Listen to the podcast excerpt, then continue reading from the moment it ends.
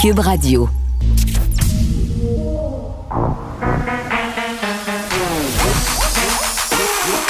Elle a une opinion sur tous les sujets. Pour elle, toutes les questions peuvent être posées. Geneviève Peterson. Cube, Radio.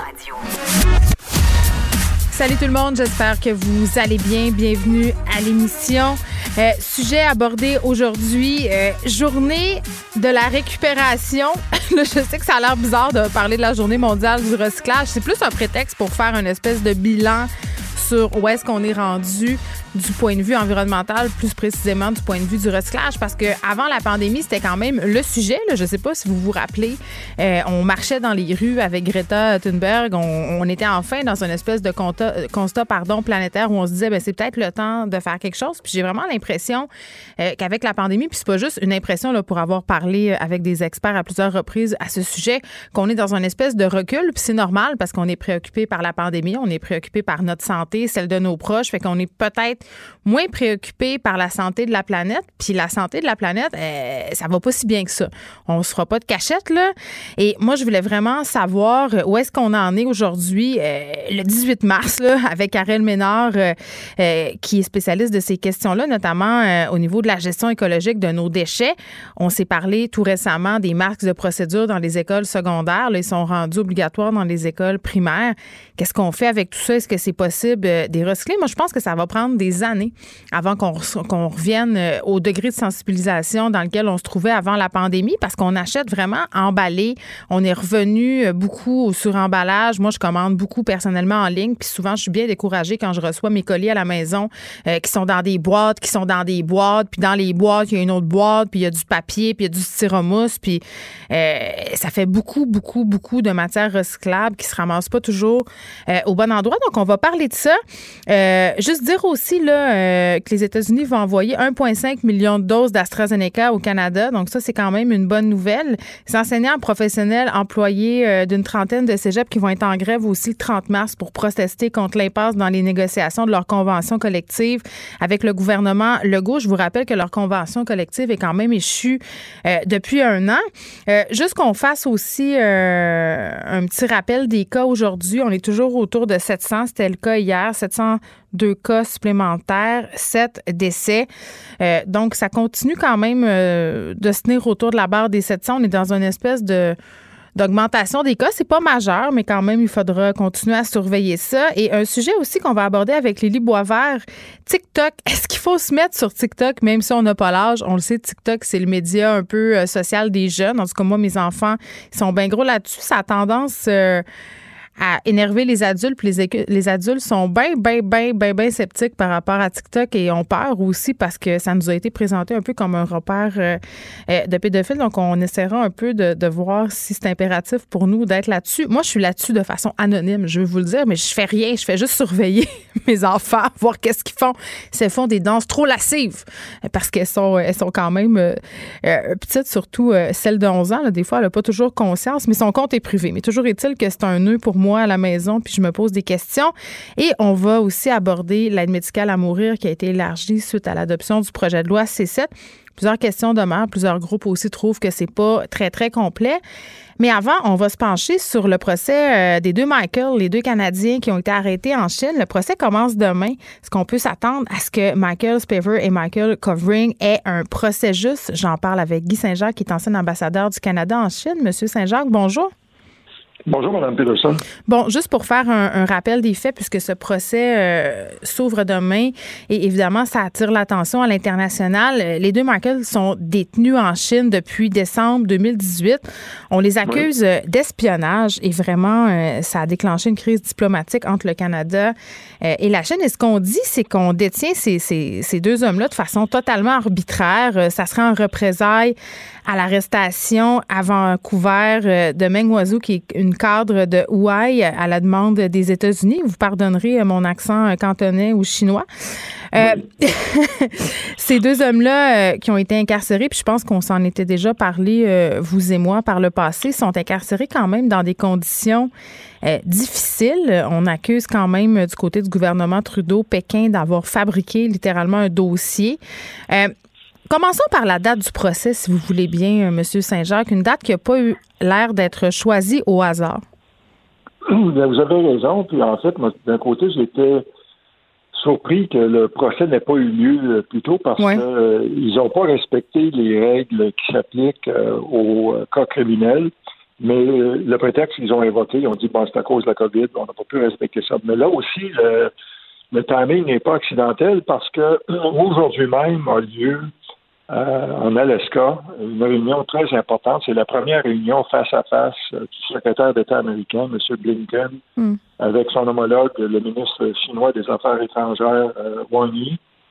Il y a aussi d'autres personnes importantes qui sont là.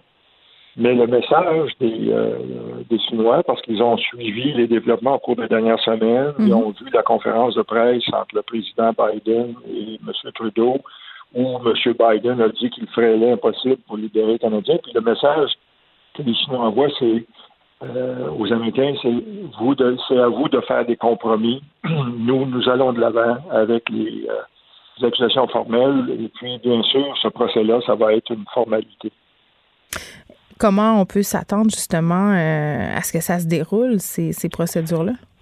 Bien, en fait, euh, je pense que ça va être très semblable à un cas que j'ai vécu, moi, quand j'étais ambassadeur, celui de Kevin Garrett. Puis euh, son procès avait eu lieu le 12 avril 2016. Il est arrivé le matin. et ça s'était conclu à 3h30 l'après-midi, en incluant une pause pour le, le déjeuner. Et puis, ce qui va arriver dans ce cas-ci, c'est que Michael Kovic et Michael Spiver vont mm. pouvoir rencontrer leur euh, avocat pour 20 euh, à 30 minutes avant le début du procès. Ils vont rencontrer aussi un, agent consulaire de l'ambassade. Mais ensuite, quand le procès va commencer, euh, seul l'avocat va pouvoir être avec soit Kovic, soit Spiver dans, mm-hmm. dans la salle d'audience. Et euh, il n'aura pas accès à la preuve parce que les procureurs chinois disent que quand ça implique des codes de sécurité nationale, ils veulent pas divulguer des secrets et donc euh, la preuve ne peut pas être partagée. Ce qui veut dire que, et puis sachant qu'en Chine, quand on est formellement inculpé, on est trouvé coupable plus de 99% du temps. Euh, ce qui va, ça va être assez expéditif dans le cas de Michael Spaver. Demain, je m'attends à ce que ça ouvre, que les procureurs euh, chinois déposent un résumé euh, de la preuve. le juge ne va pas demander de regarder ça, il va juste prendre ça. Ils vont en discuter un peu. ils vont peut-être permettre à l'avocat de, Michael Spaver de poser quelques questions. Puis ils vont dire bon, le procès est terminé. Euh, et puis ensuite, il va falloir attendre le, prononcé de la sentence. Puis je pense qu'il procède d'abord avec le procès de Spaver parce que hmm. ce qu'on a appris, c'est qu'ils disent que Spaver aurait donné des informations euh, secrètes à, à COVID. Donc, euh, en le jugeant en premier, puis je présume qu'il a avoué sa culpabilité dans les confessions. Ben, il faut à nouveau comprendre qu'en Chine, euh, la façon dont les interrogatoires se déroulent, ça serait pas du tout acceptable ici. Puis, euh, de plus, la notion de secret en, Chine est très élastique, c'est que c'est très facile de contrevenir à, la loi sur la sécurité nationale. Mais ensuite, ils vont se servir de ça pour le procès de Kovic qui va avoir lieu lundi. Dans le cas de Kovic, je pense que ça va prendre quelques jours au maximum. Pourquoi ça serait plus long dans son cas? Parce qu'il n'a pas avoué? Ben dans son cas, il, on lui reproche un peu plus de choses.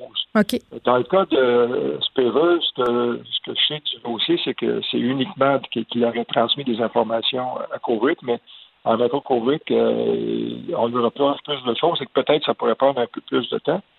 Mais ensuite, euh, donc, on, sait qu'ils vont être trouvés coupables. Euh, j'ai entendu que la peine minimale pourrait être de 10 ans, mais ça pourrait être beaucoup plus long, parce que dans les cas qui impliquent des, secrets d'État, euh, ça peut être plus long. Et puis, euh, euh, dans le cas de Kevin Garrett, quand, dont je m'étais occupé en, 2016, sa peine avait été connue cinq mois plus tard, mais il y a eu un, autre cas où la peine n'a été rendue que six ans après le procès.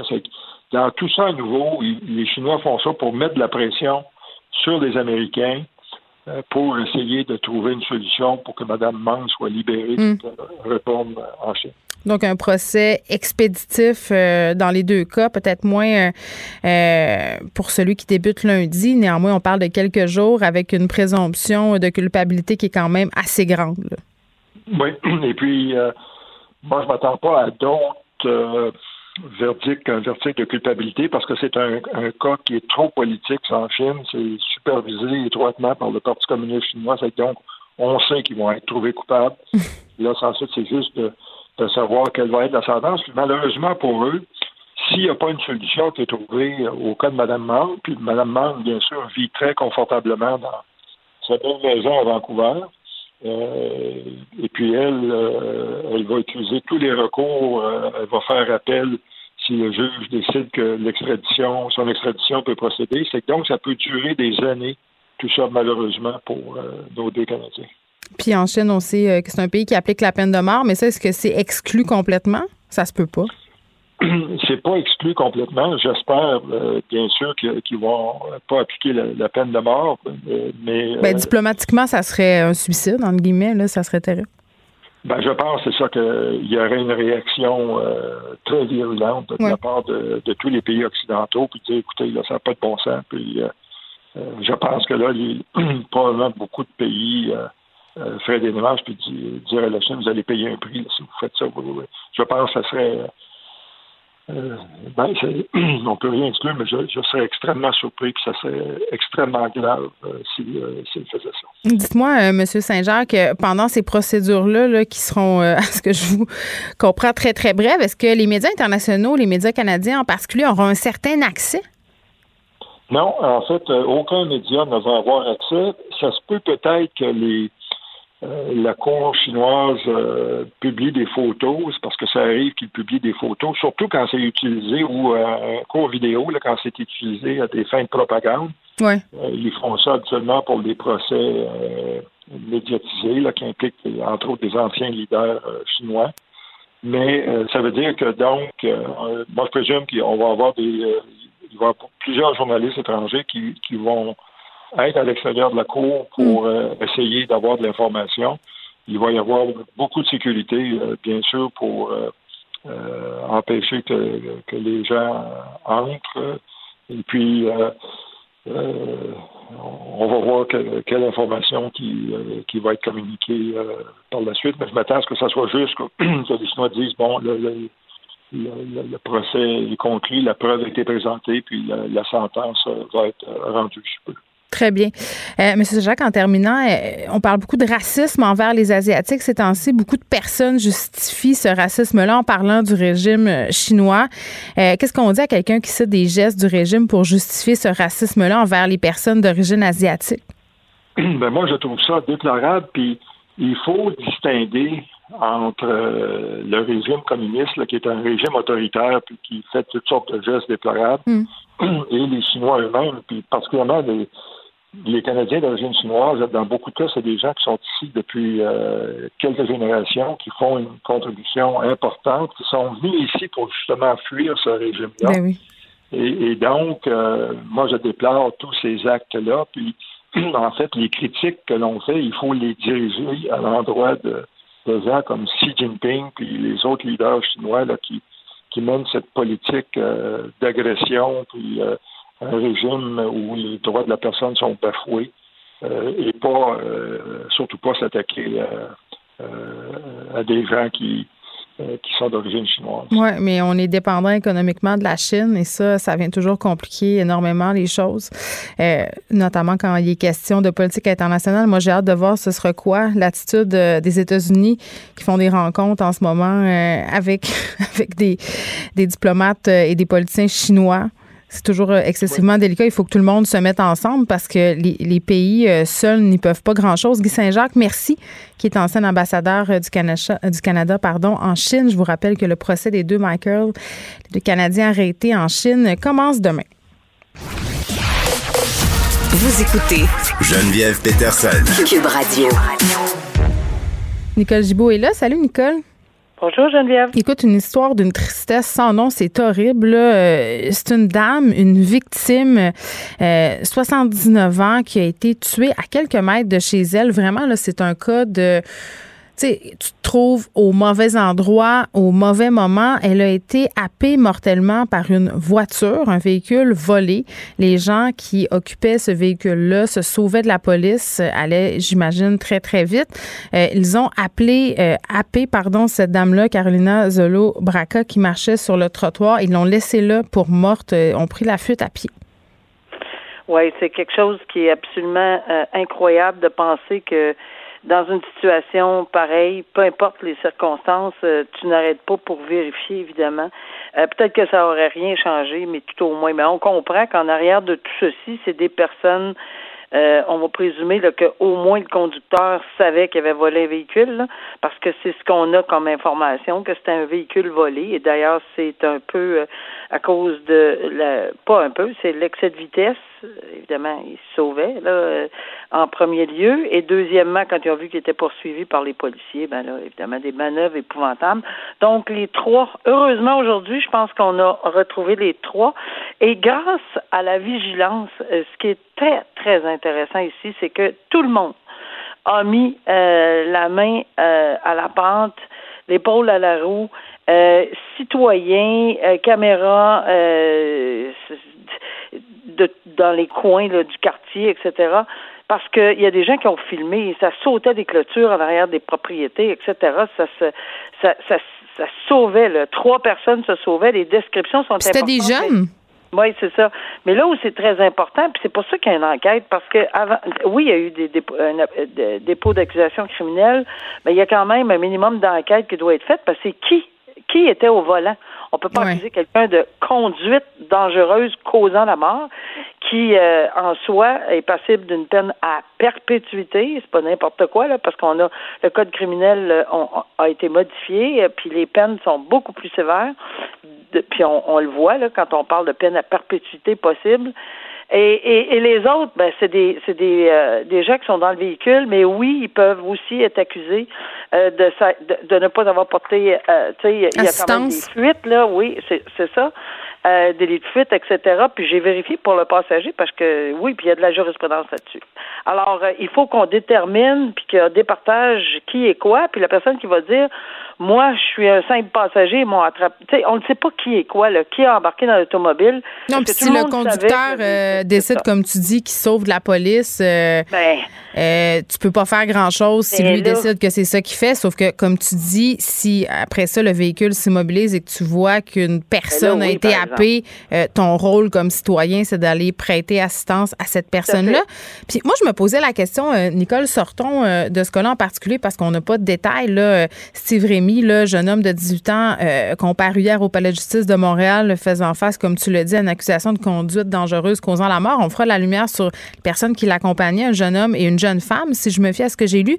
Mais par rapport au délit de fuite, euh, tu sais, une personne qui frappe quelqu'un et qui s'en va, euh, on évoque souvent l'état de choc du conducteur ou de la conductrice. dans quelle mesure ça peut être prise en considération devant une cour de justice le fait que, bon, euh, tu t'es parti parce que tu savais pas quoi faire ou parce que tu paniquais ou peu importe?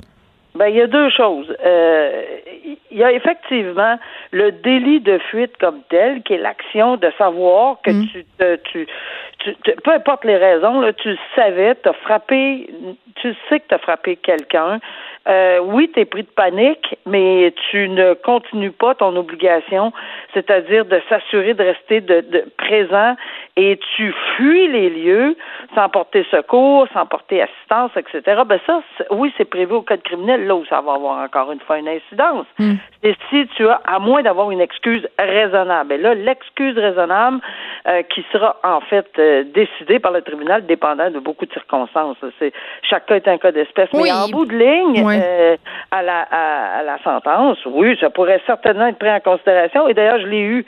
Euh, vous, vous, allez devoir comprendre, Madame la juge, qu'il était tellement énervé, etc. Mais ça, c'est suite à soit un plaidoyer de culpabilité ou à un verdict de culpabilité. Oui, c'est ça, parce que euh, on a vu euh, parfois des gens frapper une personne, par exemple, euh, continuer, revenir au bout de cinq minutes. C'est différent Ah, qu'une personne, par exemple, qui s'en va chez elle puis qui essaie de maquiller en emportant son char au garage. là. C'est Ça, des circonstances nettement aggravantes qui vont être prises en considération. Et oui, moi, j'ai également vu le, le, le même exemple que tu viens de donner. Après quelques temps, peut-être pas cinq minutes, mais une demi-heure, revenir euh, et euh, sais, euh, prendre conscience là, que c'était ben oui, c'est sûr qu'on peut comprendre l'état de choc. À ce moment-là, il y a- il y a- ça va être trai- traité très différemment. C'est mon pire cauchemar, frapper quelqu'un. Je rêve régulièrement à ça. Puis quand je me réveille, je suis dans un état de panique Ah. tellement grand parce que, tu sais, j'ai appris à conduire très, très tard et à Montréal. Et mon prof de conduite m'a tellement fait peur avec les piétons et les vélos que j'en fais une véritable obsession. Je pense que je vérifie quatre fois mes angles morts. Et tu vois, Nicole, je touche du bois en te le disant. Euh, une autre histoire, euh, trois ans de prison pour le conducteur dans un braquage. Une histoire dont on avait jasé, je pense, euh, ensemble. Euh, un policier, un ex-enquêteur, en fait, du Oui. SPVM, Pietro Poletti, qui semblait vivre avec sa mère de 87 ans. En juin dernier, des gens qui se pointent chez eux, euh, vraiment là pour euh, les agresser. Sa mère s'est fait battre avec un balai à neige et une brique. On a dit, euh, des témoins ont relaté là, qu'on voulait carrément leur tirer dessus. Puis, en fait, c'était des gens qui étaient euh, peut-être dans un esprit vengeur, là, parce que ce policier-là en question euh, enquêtait sur euh, le crime organisé, donc ça faisait pas l'affaire de personne. Et cet homme-là qui a été accusé, ben lui, c'était seulement le conducteur. Il avait fait une business finalement de conduire le crime organisé euh, lors de certains déplacements et de pas trop poser de questions. Ben, c'est ça. Puis là, tu viens de mettre le doigt sur eff- effectivement le bobo, là. Euh, et sa business, faisait une business de conduire les gens sans Bon, on pose pas de questions. Donc, ce qu'on, tu sais, on entendait un proverbe des fois qui disait ce qu'on sait pas, ça fait pas mal. Là. Euh, ben, c'est pas vrai du tout. Là, premièrement, premièrement, là, il y avait de l'équipement là, de toute évidence. Puis lui-même, euh, il a accepté de plaider coupable de toute évidence. C'est un plaidoyer de culpabilité. Et, et- et il y a une entente entre la poursuite et la couronne parce qu'il savait très bien là, ce qu'il faisait. Oui, c'est pas comme tu Euh, l'ignores parce qu'il n'y a, ben rien qui pointe vers ça. C'est que tous les indices te disent que ces personnes-là, c'est des gens qui, qui s'en vont, un, commettre un crime, deux, qui sont susceptibles d'appartenir à un groupe criminalisé. Ouais. Tu peux pas faire croire euh, que Non. tu sais pas, là. Mais là, ce qu'on, c'est, sûr qu'on peut pas prêter des intentions à ce monsieur-là qu'il savait qu'il allait battre la madame de 87 C'est ans ou etc. Mais le fait d'avoir reconduit ces gens-là, ben ça, c'est un exemple flagrant qu'on est responsable de nos gestes. Puis ici, il était quand même trouvé coupable par le biais de la complicité puis du complot, d'introduction par infraction avec agression armée et de complot. Là. Alors, c'est pas n'importe quoi. Là. Et dans ces circonstances-là, 32 mois de, de, de détention, j'ai aucune idée, j'ai pas lu s'il y avait un casier judiciaire, mais c'est quand même une Oui. sentence intéressante. Impo, c'est quand même une imposition de sentence Oui. Assez solide, là. Euh, surtout si, encore une fois, il n'y avait pas d'antécédent judiciaire. Ça donne une, une, une très bonne leçon que non. Euh, qu- quand ces gens-là sont sortis masqués, là, même si on est en temps de COVID, avec des instruments là, pour faire de, de bâtons, puis de briques, puis de ci, puis de ça, c'était pas, c'était, pas pour aller au dépanneur s'acheter une liqueur. C'était très évident pour M. Jacques, et je pense qu'il n'a pas été trop, trop réticent, il a plaidé coupable, finalement. Là. Oui, parce que tu Euh, parlais d'équipement, là. On parle euh, notamment euh, de deux sacs dont l'un contenait une arme de poing, euh, un bâton télescopique et bon, euh. Monsieur Jacques aurait eu la- l'arme en question, donc le sac toute la journée. Il s'est trimballé avec ça, là. Alors, euh, ces excuses n'ont pas passé. Ça, Puis est-ce ça que, le fait, n'aurait pas passé. est-ce que le fait qu'il y ait eu 32 mois de prison, euh, tu penses que c'est lié au fait qu'on se soit attaqué à un ancien policier? Moi, je pense que c'est toutes les circonstances, pas juste l'ancien policier, mais oui, ça s'est pris en considération, surtout si on fait le lien, que tu sais, c'est- c'est c'est c'est dans le cadre de son travail, puis c'est peut-être le mobile en dessous de ceci. Je sais pas quelle représentation exacte qu'on a faite, Oui. mais c'est sûr que c'est important. Et deuxièmement, qu'il y avait une personne euh, de 87 ans euh, qu'on Ben a oui, c'est blessée. là. là. Là, je vais te dire que ça, là, ça, ça pèse solide d'un facteur aggravant. Là. Ben oui, puis c'est, tellement large de s'attaquer comme ça à une personne âgée.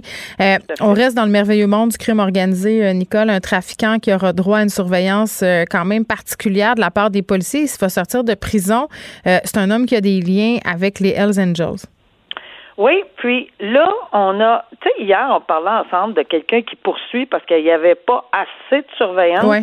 J'ai été frappée par cet article-là, puis je peux pas euh, porter de mauvaises intentions là pour pour la surveillance parce qu'on on dit bien pas juste qu'on veut porter on veut apporter une surveillance à cette personne-là pour sa vie, parce qu'on s'entend que c'est un c'est quelqu'un de criminel. C'est un trafiquant de drogue. C'est ça.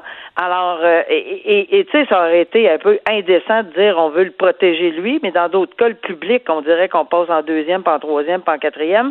Mais c'est pas comme ça que ça, ça s'est dit. Ça s'est dit, écoutez, non seulement on veut s'assurer, mais là, je trouve qu'on a pris vraiment toutes les mesures. On prend les mesures pour s'assurer, c'est ce que euh, on comprend, parce que c'est encore une libération d'office. C'est encore quelque chose qui est prévu par la loi. Euh, le nom de cet homme-là, c'est Carmelo Sacco, puis bon, il va être libéré d'office aux deux tiers de sa peine, mais ce qu'on dit, c'est si monsieur euh, s'adonne à nouveau à ses activités criminelles, il se pourrait que sa vie soit en danger. Mais moi, c'est ça qui me faisait me questionner. Pourquoi ils prennent pour acquis qu'il va reprendre ses activités criminelles? Puis s'ils prennent ça pour acquis, pourquoi ils libèrent? Ben, dans le paragraphe précédent, on voit qu'ils ont scripté ou qu'ils ont regardé à la loupe là, tout, tout euh, son, son téléphone cellulaire, pas son téléphone cellulaire, mais tout, tout ce qui entoure ceci. Puis dans les conditions, là, on, il est blindé au niveau, ben, c'est sûr que quand ils veulent trouver des fissures là, dans le système, ils en trouvent, là. Mais c'est parce que, bon, euh, le passé souvent est garant de l'avenir. Est-ce qu'ils ont de Est-ce que on se questionne à cet effet-là? Est-ce que parce que tu sais, ils se présentent aux libérations conditionnelles. Comme moi, ils se présentaient devant moi pour sentence, puis on le on le on fera plus ça. Ben oui. On, Attends. est sur le Puis on, on, parle de conditions quand même assez sévères, là, tu sais. Puis tu, fais bien de le dire, là, qu'on qu'on se parlait euh, de cas récemment où les conditions étaient dérisoires, voire même ridicules.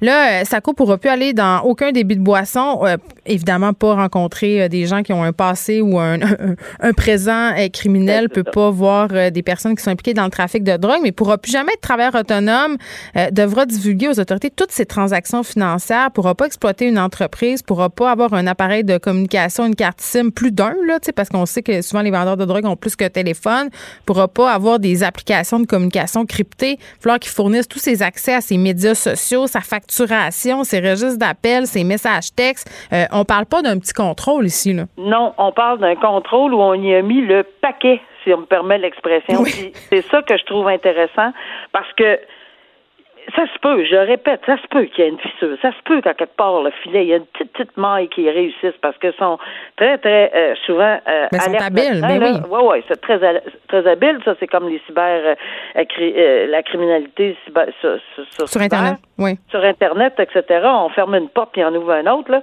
Fait que on dit pas qu'on présume pas que c'est ça, mais la, la commission là n'a pas voulu prendre aucune chance. Puis dans ce dossier-là, c'est pour la protection du public, mais aussi pour sa protection à lui parce qu'apparemment que bon, il y aurait peut-être de l'information à cet effet-là. c'est ça. Alors, euh, pour une fois qu'on fait notre job, on charlera pas. C'est ça. Merci Nicole, à demain. Pour elle, une question sans réponse n'est pas une réponse.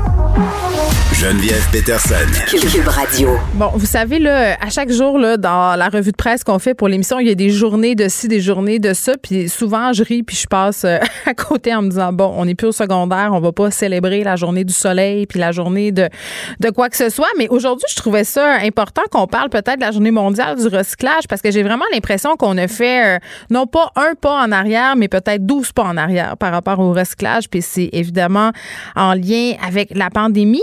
Euh, euh, j'avais envie peut-être de faire un bilan avec Ariel Ménard, qui est président euh, du Front commun québécois de gestion écologique des déchets, parce que je me demande vraiment qu'est-ce qu'on va faire euh, pour qu'on finalement agisse de façon adéquate puis efficiente par rapport à la gestion de nos déchets. Qu'est-ce que ça va prendre pour qu'on prenne ça au sérieux aussi, le recyclage, puis plein d'articles qui sortent pour dire que dans le fond, ce qu'on recycle, ça s'en va pas toujours au recyclage. Fait que ça nuit un peu à l'image du recyclage. Monsieur Ménard, bonjour.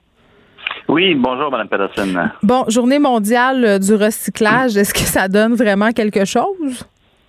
Ben, au moins, on en parle à la radio. ça, c'est vrai. Mais est-ce que ça a une vraie signification pour vous? Ben, en fait, ce sont des journées euh, thématiques comme ça pour que justement on n'oublie pas certains sujets. Là, moi, je trouve ça un petit peu préoccupant justement qu'on ait besoin d'avoir d'une journée du recyclage parce qu'en fait, ça devrait être tous les jours. C'est vrai. Et en fait, ça devrait même être la journée de la réduction jusqu'à un certain point, pas juste du recyclage, parce que comme je dis toujours, euh, recycler, c'est bien, mais réduire à la source, ben, c'est encore mieux. Ça, c'est tellement intéressant ce que vous dites, M. Ménard, parce que, tu sais, le gros mot à la mode avant la, avant la maudite pandémie, c'était le mot décroissance. parlait beaucoup de ça.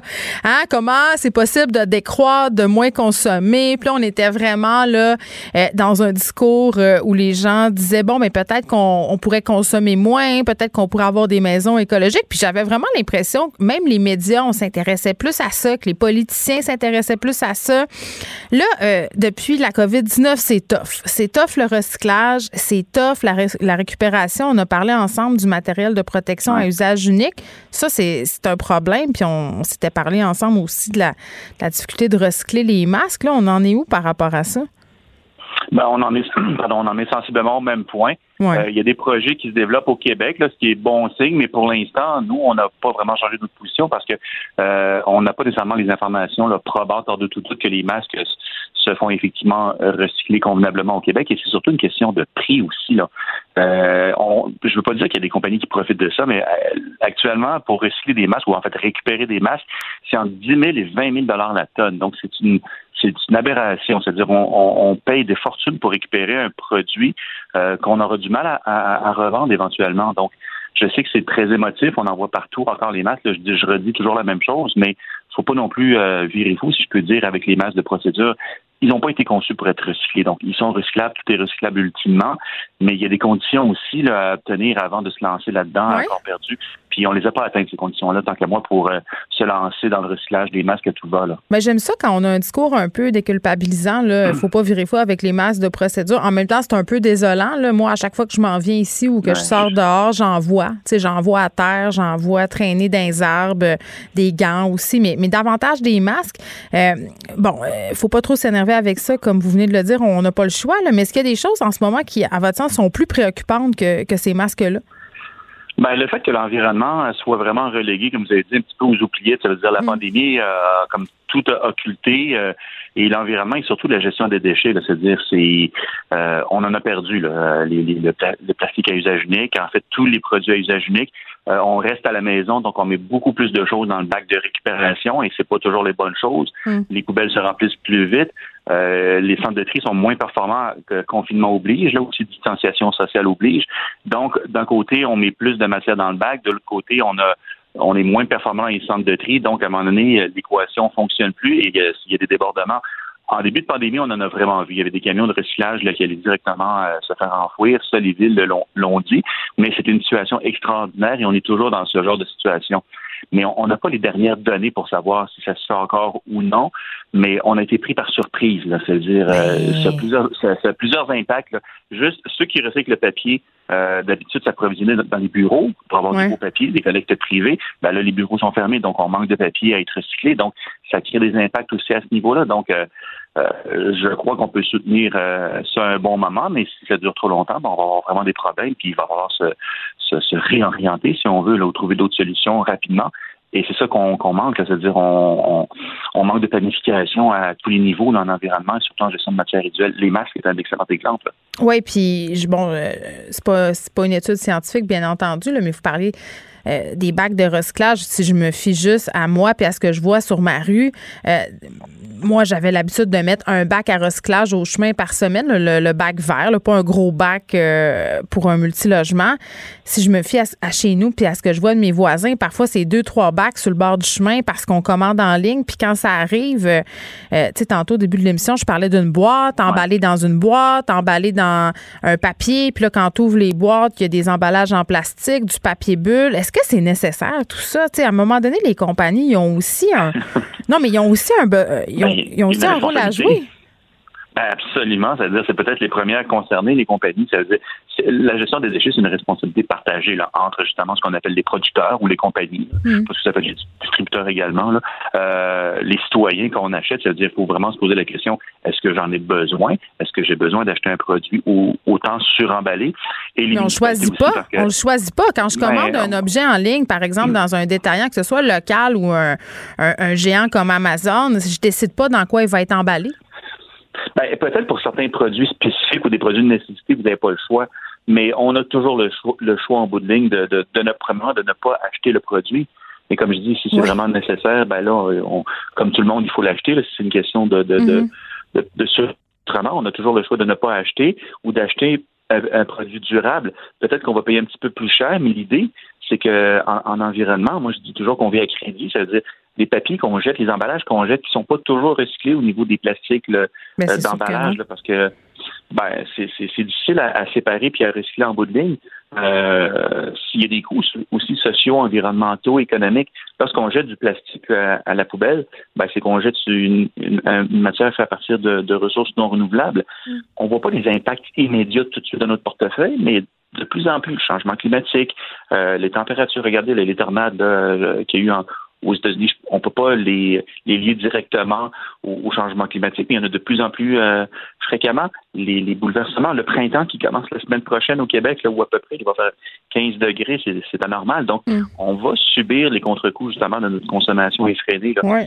Et quand on s'est rendu au pied du mur, euh, ben là. Ben, il me semble qu'on est déjà là, puis on était déjà là avant la pandémie, puis on dirait que la récupération, puis tout le kit, c'est comme un peu une pensée magique. C'est-à-dire que tu dis, ah, Bon, ça, ça se récupère. Fait que c'est pas grave. Tu envoies toutes tes affaires au bac de récupération, puis advienne que pourra. Un peu dans le même euh, principe, euh, Monsieur Ménard, que quand tu donnes ton vieux linge euh, à des organismes communautaires ou à des œuvres de charité ou par exemple à Renaissance ou au village des valeurs, tu penses que ça va être donné au suivant puis tout ça est bon. Mais la vérité, c'est que justement, c'est pas tout qui est recyclé. Il y a des trucs qui sont enfouis. Puis pour les vêtements, on en a tellement qui sont renvoyés dans d'autres pays. Puis parfois, on nous renvoie même nos containers parce qu'on sait plus quoi en faire. C'est pas une panacée non plus recyclée euh, vraiment pas. C'est pour ça que tantôt, d'entrée de jeu, j'ai parlé de. Ça, devrait être la, décroissance. de la réduction. ben, décroissance, c'est un mot qui fait peur, mais peut-être euh, une, consommation responsable ou une autre consommation. Parce que décroissance, on ne veut pas non plus que l'économie s'effondre, mais il y a peut-être une façon de changer l'économie pour justement avoir une, économie plus durable, plus pérenne, avoir des produits qui se réparent. Moi, je préfère payer quelqu'un qui répare ma laveuse plutôt que d'acheter une nouvelle laveuse ça va me coûter le même prix, puis ma laveuse réparée va me durer aussi longtemps. Et j'aurais fait travailler quelqu'un plutôt que d'acheter une laveuse au Mexique ou en Chine euh, par des gens qui sont sous-payés. Donc, il y a tout ça aussi qu'il faut revoir. Mais comme vous l'avez dit, le bac, je ne veux pas dire que ça nous excuse, mais jusqu'à un certain point, ça peut nous donner, donner bonne conscience. C'est-à-dire, on appelle ça premièrement un bac de recyclage. Mm. Moi, je dis toujours, moi, je recycle rien à la maison. Ça fait 25 ans que je suis dans l'environnement, je recycle rien. Moi, je récupère. Donc, j'ai un bac de récupération, pas de recyclage. Donc, je prends ah. conscience que euh, je fais pas du recyclage, je fais de la récupération. Puis le recyclage, c'est pas au centre de tri que ça se fait. Le centre de tri, il recycle rien. Le centre de tri va démêler ce qu'on a mis en tout mélangé dans le bac. Et ensuite, il va essayer de vendre ce qu'il peut à des acheteurs. Et souvent, ben, c'est sur des marchés internationaux parce que ils font un surtri, c'est-à-dire ils trient à nouveau la matière là-bas. Parce qu'au Québec, une papetière ou une compagnie qui recycle le plastique, quand il reçoit des ballots de plastique avec la contamination du papier, du, bois, peu importe, du métal, hmm. ben, ça lui coûte cher aussi parce qu'il faut qu'il paye pour s'en débarrasser. Donc, euh, il faut peut-être repenser aussi la façon dont on récupère au Québec. Hmm. Euh, et, actuellement, d'ailleurs, c'est une, bonne chose. On le fait au niveau gouvernemental, au niveau de la consigne puis de la collecte sélective. Donc, j'espère que ça va vraiment euh, donner de bons résultats. Oui, puis on a eu la CAC qui a présenté son plan vert, mais quand même des gens euh, ont trouvé que c'était bien peu, même si eux l'ont qualifié d'ambitieux, leur plan environnemental. Euh, là, suite à la pandémie, il va falloir qu'on se remette à l'ouvrage au niveau euh, de l'environnement, du recyclage. Est-ce qu'il y a des gestes qui sont plus, plus primordiaux que autres? Qu'est-ce que vous aimeriez voir là, mis en place pour se remettre un peu dans le droit chemin? Ben, en, en, fait, peut-être une prise de conscience. Là. La pandémie nous a fait malgré tout, des, des, des, des, surprises. Ça veut dire, euh, le travail à la maison, c'est une bonne chose aussi, parce qu'on roule moins, il y a moins d'émissions de gaz à effet de serre. Mais paradoxalement, il y a des gens qui s'expatrient, si on veut, des grands centres pour aller habiter en banlieue. Donc, quand euh, la pandémie va finir, ben, il va y avoir peut-être plus de transports sur de plus longues routes. Mais tout ça, ça va être à évaluer. Moi, ce que j'espère lorsqu'on va sortir de la pandémie, enfin, là, euh, c'est que justement l'environnement revienne pas comme il était avant parce que c'était déjà une priorité, mais encore plus une priorité parce que la, crise climatique, c'est pas arrêté avec la pandémie. Mais non. Mais on pensait que ça allait nous aider. Par exemple, on a eu une espèce de, période utopique justement où on se disait ben, bon, les gaz à effet de serre, tout va bien, puis même qu'il y a eu des fake news sur des dauphins dans les eaux de Venise. Oui, à Venise, oui. Oui, euh, mais c'est pas, c'est, ça va revenir entre guillemets. Là.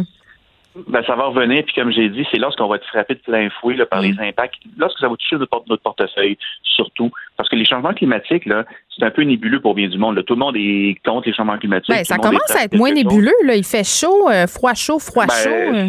Ben, il y, en a encore qui disent que tant mieux parce qu'ils Ah, vont, ben pouvoir- oui. ils vont pouvoir. euh, ben, c'est ça. Mais moi, je trouve ça super inquiétant parce que Ben, ça veut dire sûr. que il y a des espèces envahissantes qui arrivent, il y a des insectes qui transportent des virus qui arrivent.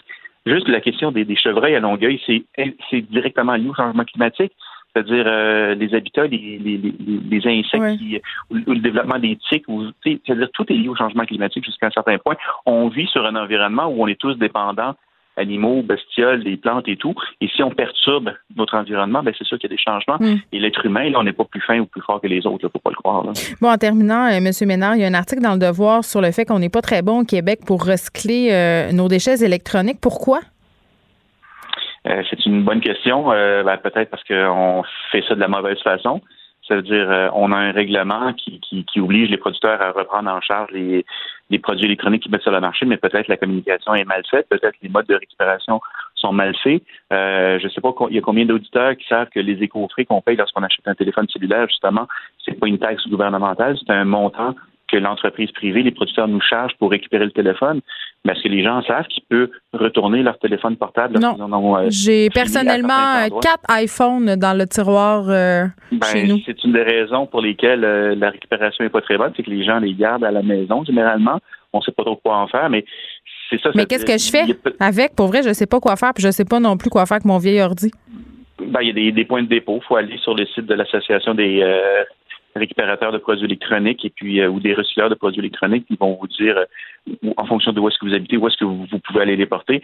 Mais encore là, il faut se renseigner. Et moi, j'ai personnellement fait l'expérience avec une télévision de plus de 32 pouces de ma mère qui était qui avait rendu son, son âme. Pas, pas ma mère, mais la télévision. non, Oui. s'en- Je comprends. et puis, mais ça a été euh, tout un chemin de croix pour trouver un endroit. Faut pour vouloir. aller porter une télé- Faut le vouloir. J'ai perdu une demi-journée, honnêtement, puis euh, Et là là. plusieurs heures au téléphone. Bon, je pense Mais, que la euh, plupart des gens l'auraient juste mis sur le bord du chemin pour être parfaitement Ben, honnête.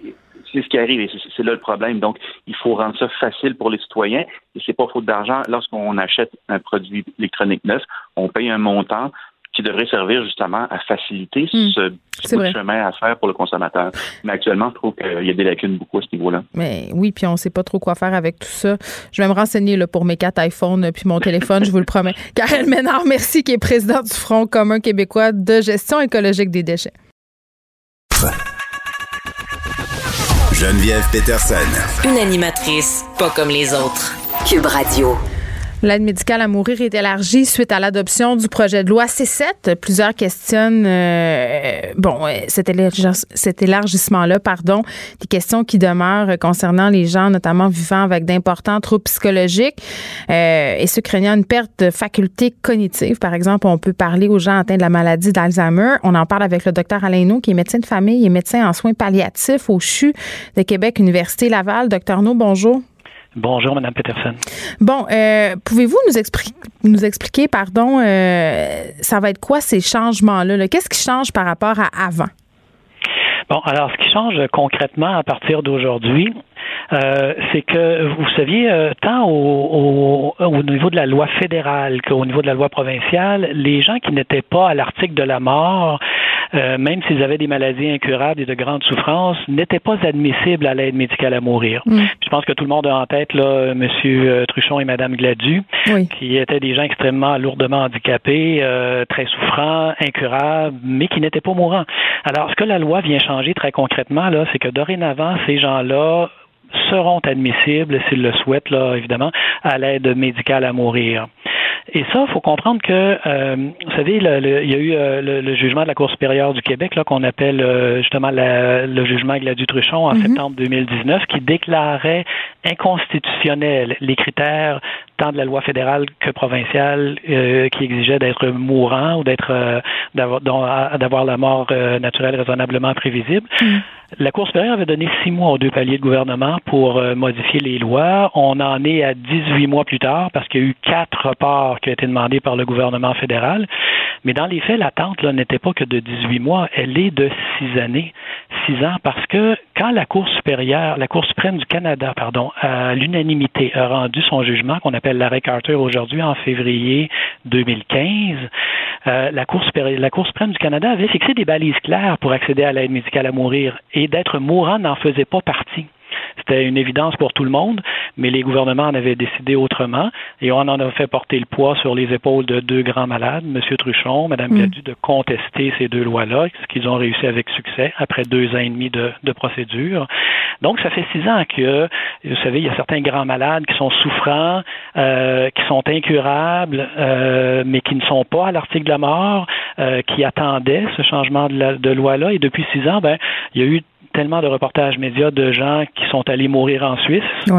Parce qu'ils auraient dû avoir accès à l'aide médicale à mourir ou qui se sont suicidés parce qu'ils ont été refusés euh, à cause de ces contraintes-là inconstitutionnelles. Donc, c'est un grand soulagement pour tous ces grands malades-là qui souhaitent avoir accès à l'aide médicale à mourir mm. et pouvoir le recevoir dignement ici plutôt que euh, d'être abandonnés à eux-mêmes, se suicider ou d'aller mourir en Suisse. Oui, mais il reste quand même euh, des situations où ça ne sera pas possible. je donnais l'exemple de l'Alzheimer, mais toutes les, les maladies dégénératives. Puis je pense aussi à, un cas peut-être plus concret. Là, par exemple, quelqu'un qui est très, très malade, qui a un cancer, euh, qui est pas prêt à demander l'aide médicale à mourir, euh, mais qui c'est dans ses projets, entre guillemets, puis à un moment donné, pour des raisons X, euh, sa condition périclite, et là, il devient dans un état grave. On le médicamente, on le médicamente lourdement, et là, il peut plus la demander. Et ça, ça donne lieu aussi à des situations. Moi, je l'ai vécu dans ma famille. C'était terrible, terrible, parce qu'on pouvait plus rien faire. Et là, ça a été l'agonie qui s'était tirée pendant des longues semaines, alors qu'on savait que c'était pas ça le souhait de la personne.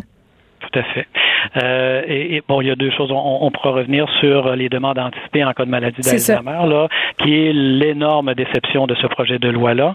Mais, mais quand même, le projet de loi vient répondre à des injustices flagrantes comme celles que vous décrivez. Là, faut, faut comprendre que dans les modifications que le projet de loi là, qui a été adopté, qui est loi maintenant, là, va, va amener. Euh, on a retiré le critère de mort naturelle raisonnablement prévisible comme critère d'admissibilité. Donc, on ne peut plus l'exiger de quelqu'un pour être admissible à l'aide médicale à mourir, mais on l'a gardé comme mesure de sauvegarde. Ce que ça, veut dire, concrètement, concrètement, ce que ça veut dire, c'est que maintenant, il y a deux catégories de gens.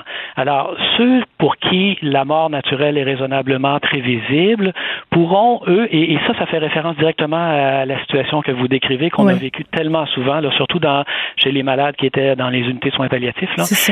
Ceux pour qui la mort naturelle va rester raisonnablement prévisible vont pouvoir renoncer à l'avance à l'obligation d'être apte au moment euh, de recevoir l'aide médicale à mourir par le biais d'un formulaire écrit au moment où ils sont encore aptes. Concrètement, ça veut dire que quelqu'un, par exemple, qui a, un cancer très généralisé, qui est en soins palliatifs, qui dit moi je veux avoir l'aide médicale à mourir, euh, il fixe le moment de l'administration dans dix jours.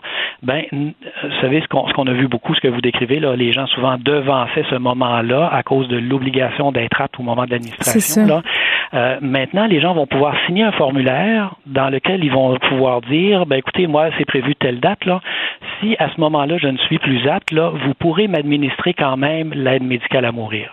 Donc, une renonciation dans le cas des gens pour qui la mort naturelle sera raisonnablement prévisible, comprenons-le, les gens là qui sont en fin de vie, là, qui ont un pronostic de quelques semaines ou quelques mois, pourront renoncer à cette obligation-là d'être aptes au moment de recevoir l'aide médicale à mourir. Ce qui va soulager énormément de gens là, qui, qui, qui avaient cette crainte-là, euh, qui se retrouvaient dans cette situation. Ben oui, parce que c'est terrible pour les malades qui anticipent ça, mais pour les gens qui les accompagnent jusqu'à la fin, c'est un spectacle qui est quand même assez difficile. Là c'était épouvantable. Vous savez, les gens font le choix de recevoir l'aide médicale à mourir plutôt que de vivre la phase d'agonie du coma terminal qui peut s'étirer là. Et, vous savez comme ça peut être long parfois là. Donc ça c'est un, c'est une grande avancée. L'autre catégorie de malades, c'est ceux pour qui la mort naturelle ne sera pas raisonnablement prévisible. Et là, on peut penser, par exemple, à M. Truchon, à Mme Gladu. Mm-hmm. Ces gens-là auront une période d'attente obligatoire de 90 jours entre le moment où ils vont faire une demande et le moment où ils pourront recevoir l'aide médicale à mourir. Et eux garderont l'obligation d'être aptes à consentir au moment de recevoir le soin. Mais là, on parle de gens pour qui la mort n'est pas prévisible à court terme. Là. Donc, les grands souffrants incurables, comme mhm. M. Truchon, Mme Gladu, devront attendre 90 jours. Pour les autres, dont la mort est, euh, prévisible à court terme, il n'y aura pas de période d'attente obligatoire, alors qu'on avait 10 jours imposés par la loi fédérale jusqu'à présent, et ils pourront renoncer à l'obligation d'être aptes euh, au moment de l'administration du soin. Bon, qu'est-ce qui va arriver aux personnes euh, atteintes de maladies dégénératives comme le Parkinson ou l'Alzheimer? Bon, alors, si vous parlez de la maladie de Parkinson, c'est deux choses différentes. Maladie de Parkinson, c'est maladie dégénérative, neurodégénérative, et c'est vrai qu'il peut parfois y avoir une perte de l'attitude à consentir en cours de, de, de maladie, mais ce n'est généralement pas le cas. Donc, ces gens-là demeurent aptes, ils sont admissibles à l'aide médicale à mourir, tout comme ceux qui ont des scléroses en plaques de façon sévère. Là, maintenant, quand on parle de maladie d'Alzheimer, là, c'est un autre chapitre, et on parle des demandes anticipées. Hein? C'est-à-dire, euh, j'ai appris que j'avais une maladie d'Alzheimer, euh, j'ai vu mourir mon père comme ça, et c'est pas vrai que moi je vais mourir de cette façon-là. Là. Euh, j'aimerais, alors que maintenant je suis encore tout à fait conscient, là, j'aimerais pouvoir donner une directive pour dire quand j'aurai perdu ma capacité à consentir, mais que je serai rendu à tel stade de la maladie ou avec telle atteinte, je euh, donne l'instruction à mon mandataire de faire les démarches pour recevoir l'aide médicale à mourir. Donc ça, ça avait été proposé par amendement euh, par le Sénat, mais ça a été rejeté par les parlementaires et ça ne figure pas dans la modification de la loi actuelle. Alors, ben, écoutez, ça, il y a, évidemment, il faudra demander aux parlementaires. Là. Euh, il, y a, la politique étant ce qu'elle est, hein, elle n'est pas toujours centrée sur l'intérêt et le désir de la population, parce que c'est clair qu'il y a une demande qui est là, un large consensus dans la population à ce qu'on mette en place un tel régime. Maintenant, euh, tout espoir n'est pas perdu. Euh, il était prévu à l'adoption de la loi là, il y a cinq ans qu'on allait se pencher sur cette question-là. Mm. Ça aurait dû être fait l'an dernier, ça a été reporté à cause de la pandémie. Au fédéral, ça devrait se faire débuter ces travaux-là cette année, éventuellement, pour euh, y arriver. Et là, ben, il faut se tourner vers le gouvernement provincial, qui, lui, avait commencé les démarches pour mettre en place cette mesure-là. Et ça avait été lancé le coup d'envoi par un grand forum national qui avait eu lieu le 27 janvier 2020 euh, à, Montréal. Euh, et clairement, le gouvernement provincial avait l'intention de modifier la loi pour le permettre. Évidemment, la pandémie est venue bloquer là, mm. tous les développements en cette matière. Alors, il faut souhaiter que le gouvernement provincial reprenne le flambeau et, euh, arrive à le mettre en place assez mm. rapidement parce que quand on fait des sondages hein, sur cette question-là, tant au Québec qu'au Canada, là, 85% de la population souhaite qu'on mette en place la possibilité de directives anticipées mm. dans le cas de maladies d'Alzheimer et autres démences. Ben oui, c'est un sujet euh, quand même euh, qui est très, très émotif au demeurant, même si les gens sont pour. Euh, on a toujours peur un peu. On veut que ça soit très, très bien balisé. Un, une des parties euh, qui est plus sensible, en tout cas à mon sens, là, euh, je parle pas personnellement, mais pour la majorité des gens, c'est les personnes qui souffrent de problèmes de santé mentale. Euh, on sait que ça a été soulevé. là, ils devront attendre deux ans là, afin de savoir s'ils pourront mettre fin à leur jour avec l'aide médicale à mourir. ils vont faire un comité d'experts et tout ça. Mm-hmm. L'argument qui est toujours amené quand on parle de l'aide médicale à mourir pour les personnes atteinte de problèmes de santé mentale, c'est l'argument que ça nuit à l'espoir. Tu sais, qu'il y a moyen de bien vivre avec des problèmes de santé mentale. Qu'est-ce que vous en pensez de ça? Oui, écoutez, il y a toujours beaucoup de confusion quand on aborde le sujet là, de l'aide médicale à mourir et, la, maladie mentale, les problèmes de santé mentale. Hein. On, puis spontanément, les gens vont penser à quelqu'un qui a une dépression, euh, quelqu'un qui a un trouble situationnel passager. Mm-hmm. Et, l'aide médicale à mourir, là, ce n'est pas du tout dans ces cas-là. Hein. Euh, c'est vraiment, puis on regarde l'expérience des pays qui, qui l'autorisent depuis longtemps, là, la Belgique, les Pays-Bas, là, ça demeure des mesures exceptionnelles. C'est moins de 1% des gens qui reçoivent l'aide médicale à mourir. Et on parle de maladies psychiatriques sévères, graves, incurables. Alors, oui, l'espoir et la, majorité des maladies psychiatriques se traitent. Et vous savez, l'autre argument, on oppose souvent l'accès aux soins de santé mentale et l'aide médicale à mourir. Oui, oui, c'est vrai. Mais on avait fait le même argument avec l'aide médicale à mourir et la maladie physique. Hein. On avait dit, ben, euh, l'aide médicale à mourir, on n'a pas besoin de ça, on a mm. besoin d'accès à des soins palliatifs. De qualité, c'est ce qu'on dit. oui, oui. Et, on s'est rendu compte que c'est faux. Non seulement c'est faux, mais on a la preuve maintenant que c'est faux parce que la majorité des gens qui demandent l'aide médicale à mm. mourir pour des physiques sont déjà en soins palliatifs. Là. 80% des gens. Et l'autre 20% a refusé. Alors, il faut cesser d'opposer les deux. Oui, il faut avoir un accès à des soins de santé mentale adéquats, de qualité pour tout le monde. Mais vous savez, toutes les ressources du monde et tout l'argent du monde ne guérira jamais tous les problèmes de santé mentale. Et vous avez certains malades qui sont des malades sévèrement atteints, avec une, vraiment une très pauvre qualité de vie, une souffrance psychologique là immense, mm. qui sont suivis par des psychiatres depuis longtemps, qui sont passés par tous les traitements possibles, incluant parfois l'électrochoc thérapie, les, les, les, chirurgies au niveau du cerveau, et qui ne guériront pas. Ça existe, ce genre de malade-là, il faut le reconnaître. Et quand on parle de l'accès à l'aide médicale à mourir pour la santé mentale, c'est à ce genre de malade-là qu'on fait référence. Et ce sont ce genre de malades-là qui finissent par se suicider bien souvent. Hein? Et c'est pas faute d'avoir eu accès à des soins de santé mentale. Mm. Alors oui, l'accès aux, soins de santé mentale est problématique et il faut le garantir pour tout le monde. Mais euh, il ne faut pas négliger pour autant la souffrance psychique chez de grands malades sévèrement atteints. Euh, et ce sont ceux qu'on voit dans les autres pays qui, euh, qui obtiennent l'aide médicale à mourir mm. aussi. Là. Donc, c'est pour ça. Puis, vous savez, quand, quand la Cour suprême du Canada a mis ses balises, là, euh, clairement, elle n'a pas exclu la santé mentale comme raison. Hein? On parlait de souffrance physique ou psychique. Et la souffrance psychique, là, ben, elle n'est pas moins souffrante que la souffrance physique. Mais il y a encore beaucoup de préjugés, puis c'est intéressant. Il y a encore beaucoup de préjugés, de méconnaissance de ce sujet-là. Hein. Euh, donc, c'est pour ça qu'il faut bien l'expliquer. Et, euh, vous savez, c'est l'adolescente qui vit une peine d'amour. là. C'est pas elle qui va demander l'aide médicale amoureuse puis qui va l'obtenir. Mais c'est vrai qu'on a ce préjugé-là. Puis c'est vrai qu'on fait toujours le lien avec les personnes qui font des dépressions après dépression. Euh, puis vous faites bien de dire que ça concerne quand même un faible pourcentage de personnes qui, ont, qui sont aux, prises avec des troubles de santé mentale qui vont demander euh, l'aide médicale à mourir. Docteur Aleno, merci, qui est médecin de famille, médecin en soins palliatifs. On se parlait de l'aide médicale à mourir qui est élargie suite à l'adoption du projet de loi c vous écoutez Geneviève Peterson. Cube Radio. On est avec Guillaume Lavoie. Guillaume, salut. Bonjour Geneviève. Bon, je vais utiliser une expression euh, que tu aimes beaucoup. J'ai l'impression qu'on rejoue dans le même film pour ton premier sujet. Euh, les hydrocarbures qui sont dangereux pour la santé humaine, les compagnies pétrolières qui semblent le savoir depuis belle lurette, un peu à l'image euh, des compagnies qui officient dans le tabac. Exactement. Et là, c'est une petite bombe qui tombe dans le journal euh, Le Guardian euh, aujourd'hui. Ben oui. Et imaginez, c'est comme si on avait trouvé les mémos, les études, bref, les compagnies pétrolières depuis les années, fin des années 60, donc il a fait à peu près 50 ans, ont des études qui disent, qui disent très clairement que brûler des hydrocarbures, que ce soit dans des usines, que ce soit du, euh, charbon ou du mhm. pétrole, libère des microparticules dans l'air et c'est un, un contact direct avec euh, la, pollution de l'air et donc ça atteint la santé humaine.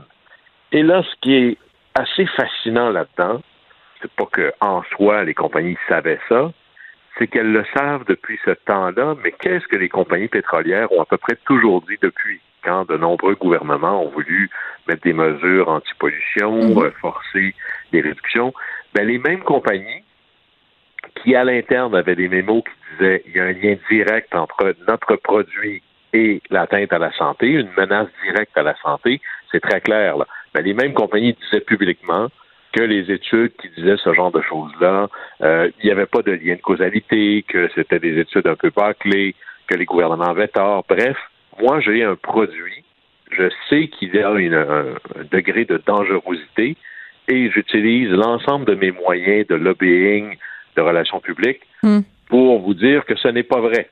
Ben oui, mais est-ce qu'on est vraiment surpris de ça, Guillaume? Honnêtement, tu me dis ça aujourd'hui, puis je suis comme, ben oui, on attendait juste la date euh, à laquelle ça allait sortir, mais je veux dire, c'est totalement euh, des stratégies qui ont été utilisées de tout temps. Tu sais, je faisais tantôt le parallèle avec les compagnies de tabac, mais même, euh, on pourrait parler de l'industrie du sucre, de toutes sortes d'industries comme ça qui, qui savent très bien que leurs produits transformés ont des effets sur la santé humaine et préfèrent se taire ou préfèrent encore faire faire des études par leurs propres scientifiques, puis qui dit études payées dit résultats d'études fortement mais l'enjeu ici, c'est même pas euh, des produits dangereux. Il y, en a tous les jours. Mais bien sûr. Il y a des les cosmétiques euh, et autres. Euh, l'enjeu, c'est pas la dangerosité du produit comme tel, c'est le lien ou l'atteinte à la santé publique que je sais moi et que j'essaie de cacher. Et c'est ça qui est le, problème. Et habituellement, même quand ça, ça arrive, encore faut-il avoir la preuve. Hmm. Et là, on pourrait dire qu'on ne savait pas, par exemple, moi, je me souviens toujours d'une publicité dans le monde du tabac c'est une vieille publicité qui disait, vous savez que la majorité des médecins préfèrent fumer telle sorte de, de cigarette parce qu'il y a un filtre. Ou fumer est bon pour vous, etc. Ben oui. Alors, si on apprenait tous en même temps qu'il y a un lien direct à la santé, ça, c'est une chose. Si moi, je sais depuis des années qu'il y a ce lien-là, mais là, c'est de la fraude. C'est quelque chose de potentiellement criminel. Et regardez ce qui s'est passé dans l'industrie du tabac. Ouais. On a fini par avoir la preuve, non pas que le tabac avait une incidence négative sur la santé, mais que les compagnies, les cigarettiers, les compagnies de tabac savaient ça depuis fort longtemps. Et c'est pour ça qu'elles ont été poursuivies. Et là, c'est, c'est pas un peu, là. Parce que si je poursuis, il faut que je sois capable de démontrer un dommage. Une fois que j'ai fait le lien, les dépenses, ne serait-ce qu'en santé, que ce soit privé ou mais surtout public, et là, vous avez des cigarettiers qui ont dû payer, juste comme ça, là, au Québec, c'est presque 15, 20 milliards de dollars. Puis là, c'est pas les autres provinces. Aux États-Unis, il y a eu un règlement hors cours avec à peu près 46-47 États, donc Mhm. presque le pays au complet, pour à peu près 200 quelques milliards de dollars. Ben, imagine. Parce que je- Alors, si jamais, on va voir, là, cette histoire-là va avoir des jambes pendant longtemps, Ben oui. si je suis capable de prouver que vous saviez ça, et là, on a littéralement la preuve. Quelles vont être les conséquences au niveau légal, au niveau judiciaire de la chose? Parce que c'est très clair que quand on atteint la santé, comme beaucoup, de, je pourrais dire que ça a eu un impact soit en privé, là, c'est-à-dire moi personnellement, j'ai été plus malade, j'ai perdu la jouissance de vie, j'ai pu travailler moins longtemps, j'ai eu des pertes économiques, etc. Ou sinon, je fais ça en comptabilité nationale. La santé, ça coûte cher partout. Alors, si on prend les coûts de santé de, de- de l'air qui est pollué, particulièrement dans les villes, Mm. pensez au smog, eh bien là, euh, je suis pas certain si on va voir s'il va y avoir une répercussion même sur la valeur des actions. Ben, c'est compagnies sûr, c'est sûr. Puis moi, j'ai une question pour toi, Guillaume, puis tu peut-être pas la réponse. Là. On parle d'hydrocarbures, bien évidemment, donc la combustion et tout ça, mais est-ce que tu sais si euh, dans euh, The Guardian, on parle des produits dérivés du pétrole, c'est-à-dire euh, qui se trouvent quand même dans bon nombre d'objets dont on fait usage au quotidien, là? On parle plus dans, dans à On parle plus de- gaz. Lorsqu'il est consommé, que ce soit du charbon, du gaz ou de l'essence, et donc c'est pas quand on fait du plastique ou autre. Et encore là, ce qui est criminel ici, ou ce qui serait potentiellement criminel, c'est pas d'avoir produit euh, quelque chose de dangereux. Euh, je rappelle, il y a des usines de mercure. euh, moi, je viens du Saguenay-Lac-Saint-Jean. faire de l'aluminium, il y a toutes sortes de produits là-dedans. Mhm. C'est de tenter de faire croire qu'il n'y a pas de danger ou de tenter de diminuer, de cacher, de tempérer le danger réel, ce qui, potentiellement, permet pas aux gens ou aux autorités publiques, dans ce cas-ci, de prendre des mesures appropriées. Ben, la en tout cas, pour on- euh, on va- davantage se protéger. On va surveiller ça et si, euh, puis pas si, parce que ça s'avère, comme tu dis, on a les preuves, euh, ça coûtera pas deux piastres. Euh, tu veux me parler du recall de que c'est? c'est pas juste une touche sur les vieux téléphones. C'est ça, je suis comme, voyons. Alors, on s'en va en Californie et en gros, là, Recall 101.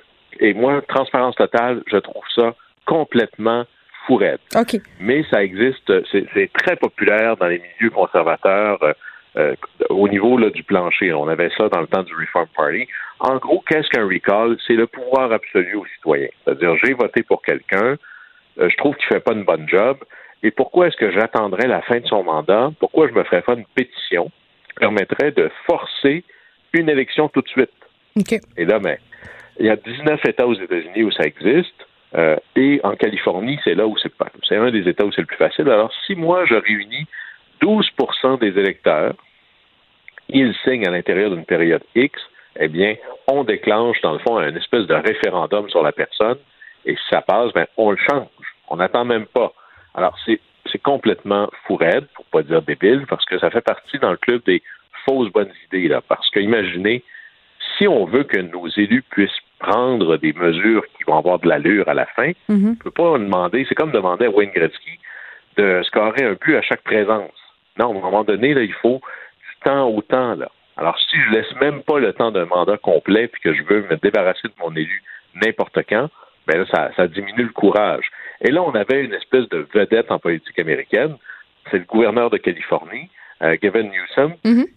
Longue expérience politique. Il était maire de San Francisco à 37 ans. Il a été lieutenant-gouverneur et là, il est quand même gouverneur de la sixième puissance économique du monde. Il a été élu en 2019. Ça, et là, lui, on le voit déjà, parti, Sky's the Limit, c'est la Maison-Blanche, on verra ce qu'il va faire après. Il est encore jeune. Et là, il gère la pandémie. Ça se passe pas très, très bien. Euh, il y a des enjeux euh, avec le confinement. Il y a eu des enjeux qu'il avait dit à tout le monde, on va pas au restaurant, il se fait prendre en photo, il est au restaurant. La distribution des vaccins, ça n'allait pas tellement bien. Et là, évidemment, qui est-ce que vous pensez qui organise une campagne pour le recall? Ben, est-ce que c'est Donald, est-ce que c'est Trump? ben, il va y avoir des gens qui ont fait ça, mais si vous, si vous permettez de sortir quelqu'un de sa chaise avant même la fin de son mandat, il y en a qui vont se faire plaisir. Alors là, ils viennent de ramasser les 1,5 millions de signatures ou à peu près. Et la dernière fois que c'est arrivé, c'était un autre gouverneur démocrate. On était en 2003. Et là, le vote est en deux parties. C'est comme un bulletin de vote avec deux questions. Voulez-vous, oui ou non, vous débarrasser du gouverneur qui est là? Et si vous dites oui, après ça, en bas du bulletin, on choisit qui vous voulez pour le remplacer. Et en 2003, il avait fait ça. On s'était débarrassé du gouverneur Gray Davis et on avait voté pour le gouvernateur. Ah, Schwarzenegger. Qui était devenu ben, gouverneur de la Californie, comme ça. Mais les gens l'aiment. Ça tue la démocratie. Mais là, on va voir. Là, cette fois-ci, c'est pas clair que le gouvernement va perdre son référendum, mais vous imaginez la sixième puissance économique du monde. On est en pleine pandémie qui n'est pas complètement terminée. Et qu'est-ce qu'on va faire? On ne donnera pas la patience d'attendre la fin du mandat pour se débarrasser du gouverneur. Non, non, on va organiser une méga campagne pour essayer de faire ça maintenant. C'est assez spécial. Mais ben, c'est surtout anti antiproductif. Oui, et, la Californie, c'est quand je dis trop de démocratie, tu la démocratie. Vous avez encore plus que ça. Non seulement je peux avoir le recall, et en Californie avec euh, Schwarzenegger, on appelait ça total recall. c'est aussi ce qu'ils appelle l'initiative référendum de référendaire.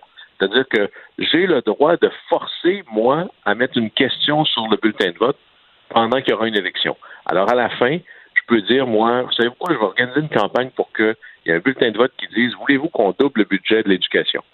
Puis là, ben, peut-être que ça va être oui. Mais évidemment que je pourrais avoir aussi une question, voulez-vous que je quadruple le budget de la sécurité publique? Et là, la réponse pourrait être oui. Alors, les pauvres élus californiens, quand ils arrivent pour travailler le matin, à peu près le trois quarts du budget a déjà été décidé comme ça. Alors, à un moment donné, gouverner, c'est choisir, mais si je vous prends tout ça en tranches comme ça, je vais probablement me créer un déficit assez important. Hum, Guillaume, merci beaucoup. On se retrouve lundi. Au plaisir. Bye bye. Geneviève Peterson. Elle réécrit le scénario de l'actualité tous les jours. Vous écoutez Geneviève Peterson. Cube Radio. Lily Boisvert est avec nous. Lily, salut. Salut Geneviève. Écoute, on va se poser les grandes questions existentielles sur TikTok. Euh, je pense qu'on a atteint ce point de bascule pour TikTok.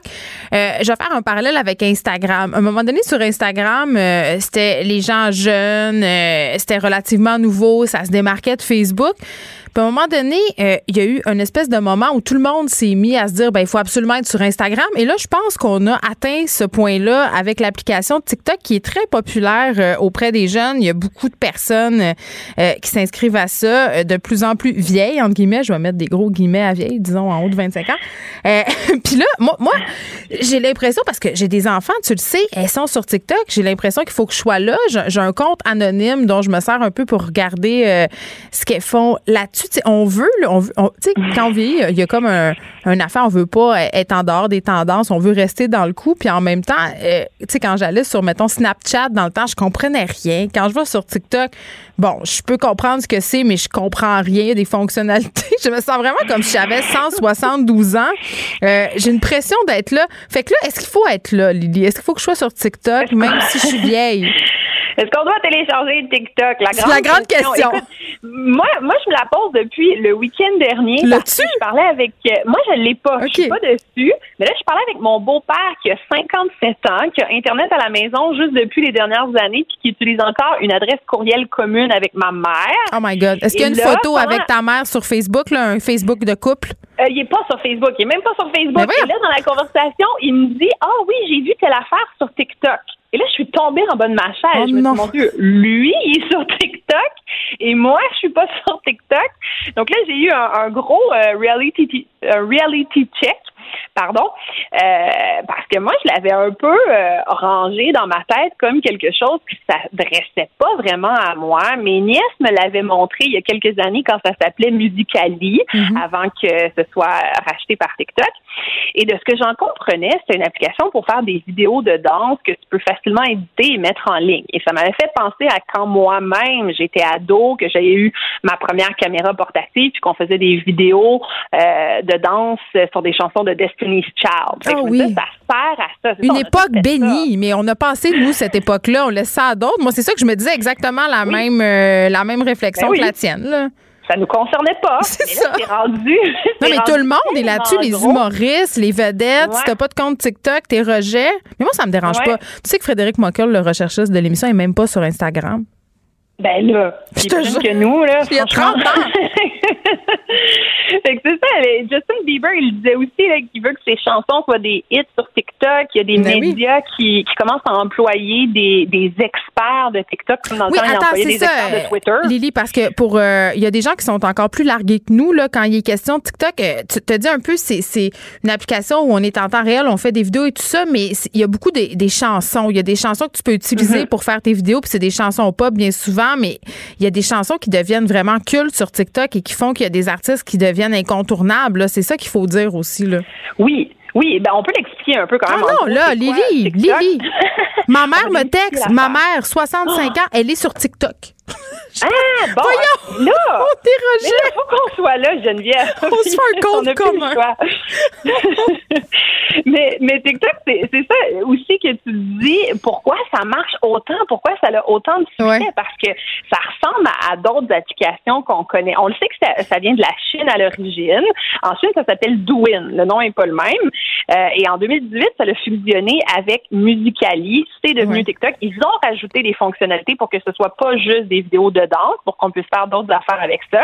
Et c'est pas un hasard évolutif, là, TikTok. Ça a été créé par BitDance, qui est une grosse compagnie qui est évaluée à plus de 75 milliards de dollars et qui est spécialisée euh, dans l'intelligence artificielle. Donc, c'est eux qui ont produit ce réseau social-là. C'est comme tous les réseaux sociaux, le but, c'est de faire voir des contenus qui sont courts et qui s'enchaînent. En général, on, on parle de en bas de une minute. Ouais. Mais ce qui distingue TikTok des autres réseaux sociaux, c'est son algorithme qui fait que dès que tu ouvres l'application, tout de suite, on te pousse un flux de vidéos. Tout de suite, TikTok a une opinion sur toi et sur ce qui peut Mais t'intéresser. je le sais, moi, à chaque fois que je l'ouvre pour regarder ce que mes filles font, je manque faire une crise d'épilepsie. Je veux dire, c'est tellement de contenu. Puis là, ma mère nous fait dire qu'elle suit ma fille et Rachid Badouri. OK. Elle a des intérêts diversifiés. Exactement. mais mais, mais c'est ça qui est le fun, je pense aussi, c'est que tu n'as pas à faire d'efforts pour être diversifié. Puis oui, tu peux, comme ta mère, décider de suivre des gens, mais tu n'es Ouais. pas obligé. Comme spontanément, on va te pousser des contenus dans ta direction, puis l'algorithme, après ça, vérifie comment tu réagis pour te proposer euh, la Mais suite. c'est pas justement tout ce qu'on a eu des médias sociaux, c'est-à-dire d'être contrôlé, entre guillemets, par nos algorithmes puis rester dans nos chambres d'écho. Il me semble que tu me dis ça puis ça me sonne une cloche. Ben c'est ça qu'on a eu, puis c'est ça qu'on aime aussi. C'est vrai, c'est vrai. c'est addictif. Mais c'est clair que là, il y a des controverses euh, en lien avec TikTok qui ont eu une amende de, de 5,7 millions aux États-Unis pour euh, en lien avec la loi sur la protection de la vie privée des enfants. Il y a des gens qui disent que c'est un repère de pédophiles. Ah oui, moi j'ai bien peur de ça. Ben, ben peur. mais c'est ça, c'est ça. Les enfants sont là, donc les pédophiles suivent euh, les lieux où sont les enfants, que ce soit au parc ou que ce soit en ligne. Euh, sur le plan plus technique, il y a aussi des gens qui ont l'impression que TikTok gonfle un peu ses chiffres. Euh, parce que c'est vrai que quand on compare avec les autres réseaux sociaux, ça peut sembler un petit peu intense. Non, mais il y a des gens qui ont des millions de followers. Puis, tu sais, tu parlais de pédophiles tantôt. Là, quand tu vois des comptes de filles de 16 ans qui dansent en bikini, qui ont 60 millions de followers, c'est pas toutes des personnes de 16 ans qui la suivent, si tu vois ce que je veux dire. Là. Il y a- tu sais, Non, ça, c'est moins le fun. ça. Ouais, puis tu peux quand même entrer en communication avec les gens aussi sur TikTok, donc ça, tu peux établir des, ouais, des connexions. Mais tu penses que c'est gonflé, euh, les statistiques? Ben, euh, c'est sûr que comme on voit énormément de contenu qui dure juste quelques secondes, puis que c'est pas nécessairement des choses qui nous intéressent à la base, c'est vrai mm. que ça peut monter rapidement. Euh, il y a des gens aussi qui, qui disent que euh, c'est parce que si on compare avec les chiffres sur Instagram ou sur YouTube, ben c'est des plateformes qui sont quand même assez saturées, donc c'est difficile si tu débarques en 2021 sur YouTube de, de créer des nouveaux abonnés, alors que TikTok c'est en croissance. Mais ça se peut aussi que ça les rattrape, TikTok, comme c'est arrivé avec Facebook. On a l'exemple de Facebook. Mais non, mais ils ne seront pas la saveur du jour euh, tout le temps, là. Non, c'est sûr. Puis c'est que si tu gonfles tes chiffres, tes visionnements, ben éventuellement les gens s'en rendent compte. Puis mhm. on, le sait que l'audience sur Facebook euh, n'a pas la même valeur qu'une audience sur YouTube et que l'engagement du public n'est pas nécessairement réel non plus. Donc peut-être que ça va rattraper TikTok euh, ce, ce phénomène-là si c'est vrai qu'il gonfle les chiffres, qu'on s'en rend compte. Mais pour revenir à notre questionnement initial philosophique. Très important. TikTok. il, y a, il y a deux raisons pourquoi on veut être là. Une raison euh, qui, est, qui est noble, qui est altruiste. On veut voir la culture qui intéresse les jeunes. On veut pouvoir communiquer entre les générations, comprendre ce qui les intéresse, essayer d'être à l'écoute de ce qui les intéresse. Et il y a aussi un intérêt qui est un peu plus personnel, un peu plus égoïste, parce que on veut survivre dans une économie qui carbure au renouvellement du capital culturel, à la capacité de comprendre les codes, les nouveaux codes qui émergent. Euh, ben oui, puis à maîtriser la technologie. On veut pas se sentir largué, puis on travaille dans un milieu où être jeune, c'est quand même euh, grandement valorisé, voire même monétisé. Oui, puis c'est pour ça qu'il y a plein de compagnies qui veulent être là, mais ça peut être illusoire aussi parce qu'il suffit pas d'être présent quelque part pour euh, développer ton public. Il faut que le contenu que tu as à proposer fonctionne aussi puis qu'il soit adapté aux ah, attentes du public qui est là. Lily, OK, mettons on jase toi puis moi là. Un compte mm-hmm. Facebook, un compte Twitter, un compte Instagram, un compte TikTok. Combien d'heures par jour je vais passer à engraisser ces plateformes-là pour aller chercher justement cette espèce d'auditoire-là que peut-être éventuellement je vais pouvoir monétiser ou qui va me donner assez de street cred pour un qu'un employeur trouve ça intéressant de me considérer. Tu sais, à un moment donné, ça a comme plus de fin. Là. Mm Ben c'est c'est sûr que c'est ça. Il y a beaucoup de temps qu'il faut investir là-dedans. Ben, mais mais hein? Théorie, euh, il y a une théorie qui a été élaborée dans les années 60 sur les, les types de personnalités, euh, les types de profils qui vont faire qu'on va être peut-être toi et moi euh, moins portés à être euh, les, innovateurs, les premiers qui vont être sur euh, un nouveau produit, une nouvelle plateforme. Les premiers, c'est les innovateurs, donc les gens qui veulent être quelque part avant tout le monde, même quand on ne sait pas encore c'est quoi le produit personne, puis qu'il faut prendre des risques justement pour investir du temps là-dedans.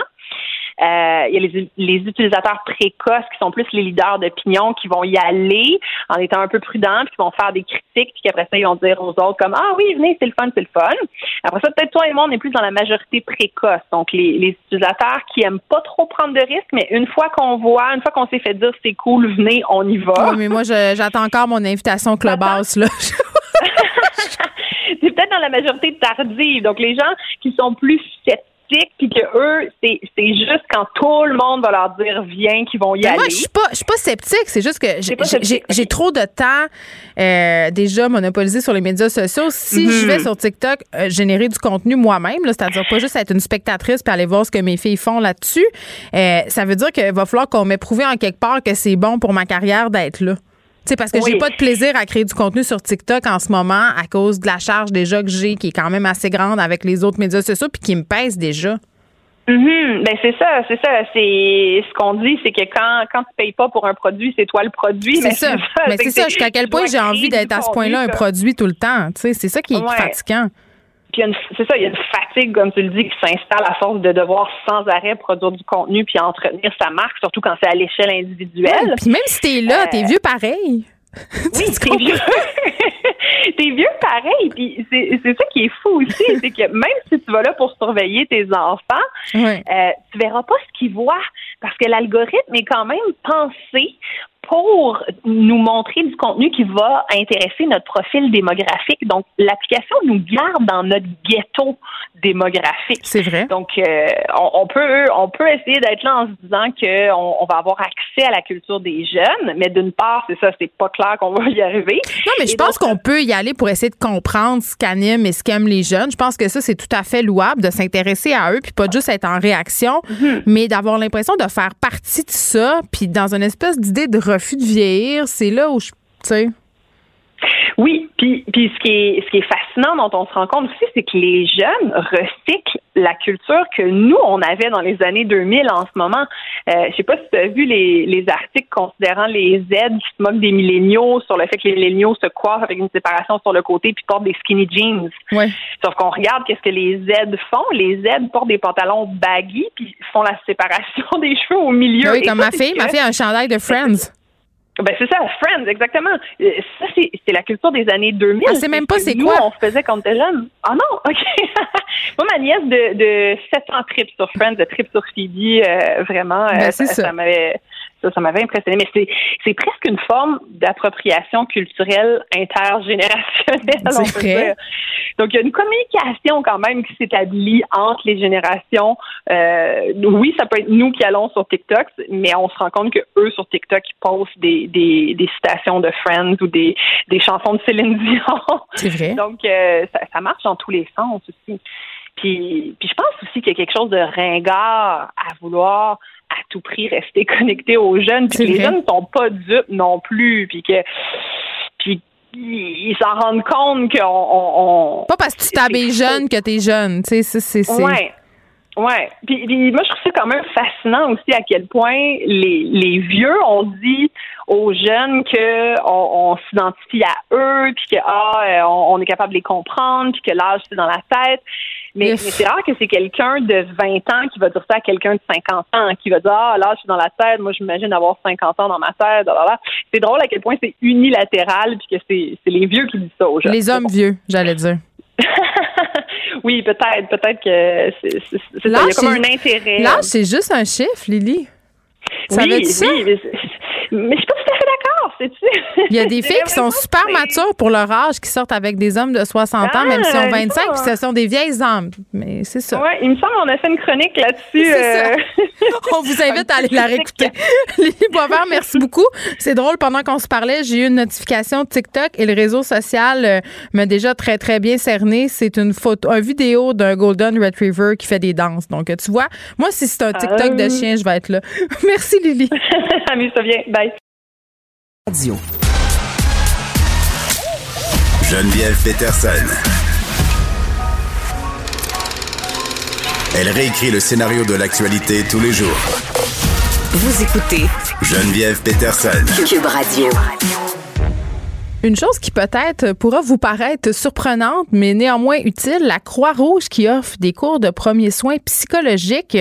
Ça pourrait permettre à plusieurs d'aider leurs proches peut-être à se remettre de la pandémie. On va en parler avec Michelle Mercier, qui est directrice de la prévention et sécurité pour la Croix-Rouge canadienne. Madame Mercier, bonjour.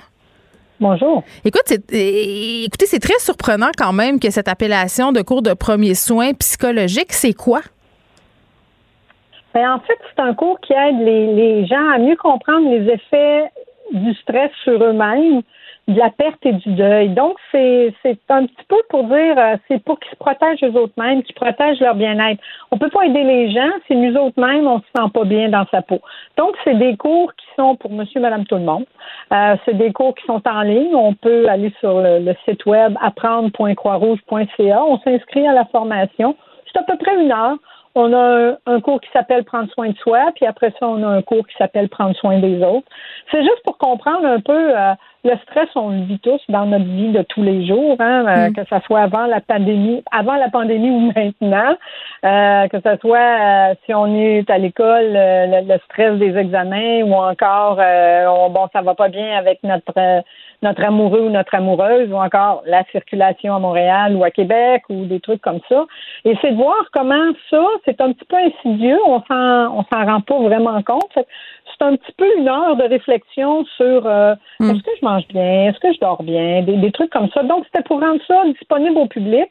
Euh, avant que ça devienne, euh, quand on, on le sait tous, hein, quand on ignore le stress, à un moment donné, ça vient qu'en bon français, ben ça pète.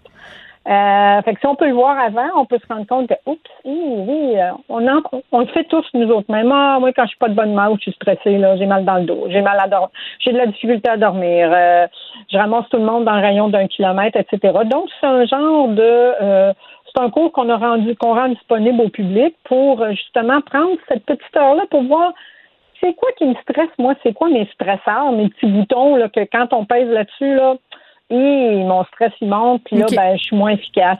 Est-ce que c'est un cours euh, de premiers soins psychologiques? Parce que ce que je comprends dans ce que vous me dites, c'est qu'avant tout, euh, c'est pour soi qu'on va suivre cette formation-là, mais éventuellement, vous avez dit que c'est pour venir en aide aux autres.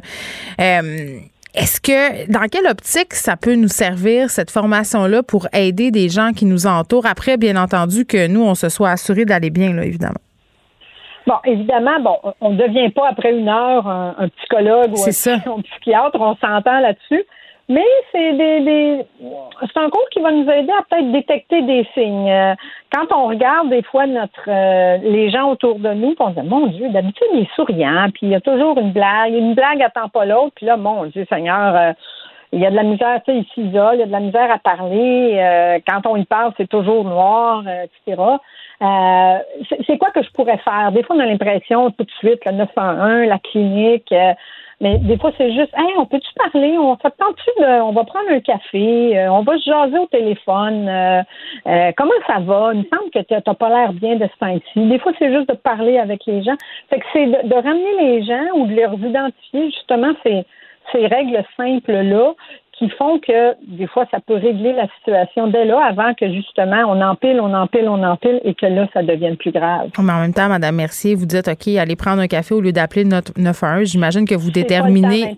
C'est ça, j'imagine que vous déterminez dans ce cours-là, euh, ce sont quoi, par exemple, les signaux qui dénotent clairement qu'il y a une urgence d'agir puis qu'on doit euh, euh, remettre ça entre les mains d'une personne qui est réellement compétente pour donner des soins psychologiques, là, un psychologue, ah, ben, un psychiatre tout à fait, tout à fait. Je veux dire, si on se rend compte que les gens euh, s'isolent complètement, ils répondent plus, à, ils s'isolent de leurs parents mm-hmm. ou de leur famille ou des choses comme ça, là, il y a quelque chose qui fonctionne pas. Fait qu'à ce moment-là, euh, on met, on essaye de voir avec la personne, ça va-tu? Non, ça va pas, je me sens pas bien, etc. Mm. Il y a des ressources avec les CLSC, il y a des ressources partout où est-ce qu'on peut euh, aller et appeler en disant, bon, là, moi, mon, mon neveu ou ma, mon oncle, ou euh, ça va pas bien, ça serait quoi les ressources qu'on pourrait utiliser pour euh, pour l'aider? Encore une fois, on n'est pas des psychiatres ou des psychologues et en mm-hmm. une heure, on peut pas. Euh, mais c'est juste pour détecter les signes. Je vois ça un peu. On parle de premiers soins psychologiques. On parle quand on suit un cours de premiers soins, puis on voit que quelqu'un va mal. on veut pas nécessairement déterminer que c'est un, un infarctus non, il ne fera pas une opération à cœur ouvert. C'est le même principe. c'est pour euh, pallier maintenant une situation. Je comprends. Euh, est-ce que vous avez plus de demandes à cause de la pandémie? Parce que moi, je savais carrément pas que ça existait, ce type de service-là à la Croix-Rouge. Je pense que c'est quand même le cas pour bien des gens. On ne sait pas. Euh, est-ce que vous avez remarqué une croissance? Euh, ben en fait, les gens sont. Il y, a, plusieurs organisations qui ont plein de choses. Il y a le ministère de la Santé, il y a les CLSC, etc., qui a plein de choses. Nous, on s'est. ça fait à peu près, je vous dirais, un an et demi, deux ans que c'était disponible sur notre site web. Ça fait partie d'une panoplie de cours en ligne qu'on offre aux gens. Est-ce que c'est gratuit? Excusez, ben, euh, c'est 20 C'est 20 Mais quand même, c'est pas cher. Non, effectivement. Puis à la fin du cours, ben il y a des séries de petites questions, il y a des examens, il y a, des petits tests qu'on vous fait passer. Est-ce que vous dormez bien? Est-ce que vous mangez? Est-ce que vous faites de l'exercice physique? Puis à la fin, c'est comme 20 questions. Puis à la fin, c'est comme, oh, si vous avez eu entre 5 et 10, vous gérez bien votre stress. 10 ah. et 15, vous avez un petit peu de période de stress, mais au-dessus de 15, là, hum, vous devriez peut-être penser à, à, regarder soit votre programme d'aide aux employés ou encore euh, appeler à votre CLSC de, la, de votre région pour demander y a-t-il des ressources ou euh, des trucs comme ça. Mais c'est juste pour. Puis à la fin, vous avez un petit certificat qui vous est envoyé euh, via courriel fait qu'à ce moment-là, vous avez euh, comme un genre de, de, preuve comme quoi vous avez fait la formation du Nord. Euh, c'est clair que euh, ça va devenir de plus maintenant que je fais des entrevues à la à la radio comme avec vous aujourd'hui, qu'il va y avoir plus de monde qui vont avoir qui vont être tentés de l'essayer. Mais savez-vous quoi, Madame Mercier, moi je trouve que c'est une bonne idée peut-être de de se payer ça en famille. Tu sais, quand on a des ados, peut-être de leur offrir cette formation-là, parce que, un, on le sait que c'est très difficile pour eux en ce moment. On a beaucoup parlé de la santé mentale chez les jeunes. Donc, ça peut être une bonne façon d'ouvrir une discussion puis de leur donner des outils. Mais plus loin que ça, est-ce que ça devrait pas être bénéfique, peut-être, euh, d'étendre ça, par exemple, dans nos écoles? Ben, comme je vous dis, c'est disponible à tout le monde. Donc, nous, euh, d'ailleurs, on est en train de regarder des, des, avenues avec le ministère de la Santé pour dire qu'est-ce qu'on pourrait faire avec ce programme-là. Euh, il y a même un article qui est sorti aujourd'hui dans la presse qui disait que c'était surtout les jeunes de 18 à 24 ans qui avaient tendance à être plus affectés par les effets de la pandémie. Euh, et euh, ça a été fait avec Statistique Canada puis l'Agence de la santé publique du Canada, mais je pense pas qu'on apprend rien à personne en disant que depuis la dernière année, on est beaucoup plus stressé. Hmm. Et euh, comment on peut faire face à l'imprévu? On est confiné, on est déconfiné. Euh, qu'est-ce que je fais? Est-ce que je garde mon travail ou pas? Ou j'ai les enfants à la maison, j'en ai Hmm. deux, j'en ai trois, j'en ai quatre, et tout le monde est sur l'ordinateur pour les cours. Comment je peux gérer ça? Et comment je peux au lieu de mettre euh, de, de l'abrier à toutes les fins de, de journée en disant mon Dieu, je suis fatiguée, je vais aller dormir, prendre le soin d'identifier aussi dans cette fameuse heure-là de prendre soin de soi, on identifie qu'est-ce que moi me relaxe? C'est aller prendre une marche dehors. Ben, je vais, je vais faire euh, vraiment là, un point important de dire une demi-heure par jour, que ce soit le matin, le midi, je vais aller prendre une marche dehors. Pas pour aller faire l'épicerie, pas pour aller à la pharmacie, pas pour promener le chien, juste pour moi, juste pour m'aérer les idées un peu. Ou encore, c'est de regarder un bon film, ou encore, c'est de se cuisiner un bon repas. Mais juste pour prendre le temps d'identifier puis le marquer sur, euh, sur une feuille de papier en disant ça, ça me relaxe. Ben, écoutez, fois, quand on est dans le tourbillon, là, ça nous aide. Ben c'est vrai. Euh, Rappelez-nous où on peut aller le suivre, ce cours-là, euh, Madame Merci. Oui, bien sûr, c'est euh, apprendre.croixrouge en un mot.ca. Merci, Michel Mercier, qui est directrice de la prévention et sécurité pour la Croix-Rouge canadienne. On se parlait de ce cours de premiers soins psychologiques offert par l'organisme. Geneviève Peterson. La déesse de l'information. Vous écoutez Geneviève Peterson. Cube Radio. Le, le commentaire de Danny Saint-Pierre, un chef pas comme les autres. C'est toi, ça. Allô? Un chef pas comme les autres. Hey, si j'étais comme les autres, je serais pas ici. Salut. Écoute, tu voulais revenir euh, sur un très long, et c'est un euphémisme de le dire, article du New York Times. D'ailleurs, est-ce que c'est pas un synonyme, article long et New York Times, sur euh, des gens, des fous, mais dans le bon sens ou peut-être dans le mauvais, on sait pas, qui décident d'ouvrir des restos pendant la pandémie. Puis on a vu ça ici, on en a parlé, euh, je pense, au début de la saison, des gens dans Schlager qui avaient décidé d'ouvrir un restaurant en duite. C'est Fight Welling, pareil. Là, Ben tout oui. va mal. Euh, T'ouvres deux semaines, tu fermes, bye-bye. je veux dire, il faut avoir les reins solides des gens en restauration. Imagine d'ouvrir à l'ère pandémique, toi, chose. Ben, il y a des occasions. Tu sais, mettons. euh, Ouais, toi, tu le fais. ben oui, moi, je, je vais être rendu à 4, là. Mais je fais des trucs qui sont adaptés au temps.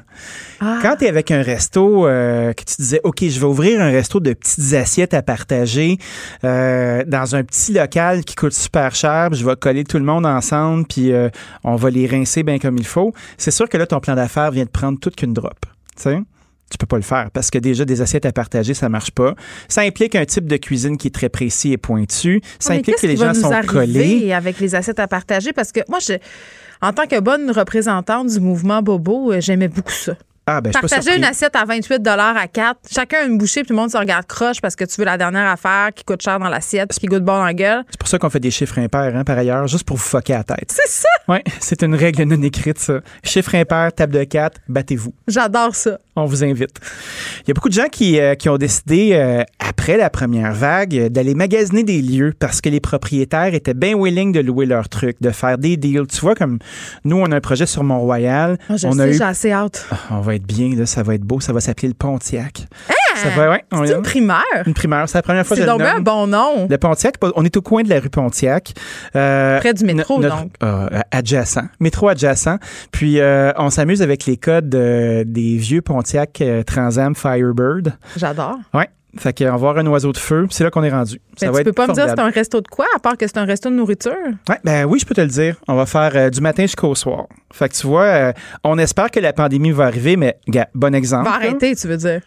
Euh, oui, elle va arrêter. elle va arrêter. Parce qu'elle est déjà arrivée. J'ai une petite Elle est arrivée. Est-ce qu'elle va revenir? Ça fait un esti de qu'elle est là. Ouais, elle est là, puis on est tanné, là. Ouais. Euh, je sais pas si elle a compris le signal, là. On est en train de Non, passer à comprend balayeuse, pas. la vaisselle est faite. Euh, faut qu'elle rentre à la maison, cette pandémie-là. On est couché, là. Elle est encore dans le salon. On est couché, puis on se dit, Christy, j'espère qu'elle va arrêter la musique. Elle boit son nightcap. boit ton NyQuil. fais comme, shit. Bon, Nous, on a mais une fait- fenêtre qui donne sur l'extérieur. Mais Fait du matin au soir, t'as peu, là, tu me passes du d'affaires. Du 7 matin heures le matin euh, jusqu'à tard le soir. Ça va être quoi la bouffe, mettons? Ben, ça va être euh, des salades, de la pizza, des beaux desserts. Puis on va greffer à ça euh, un service du matin, des bons breakfast sandwich exceptionnels, des collations avec lesquelles tu peux marcher, euh, du café délicieux parce que tu sais moi j'ai la chance de faire mon blend de café avec une compagnie qui s'appelle Faro.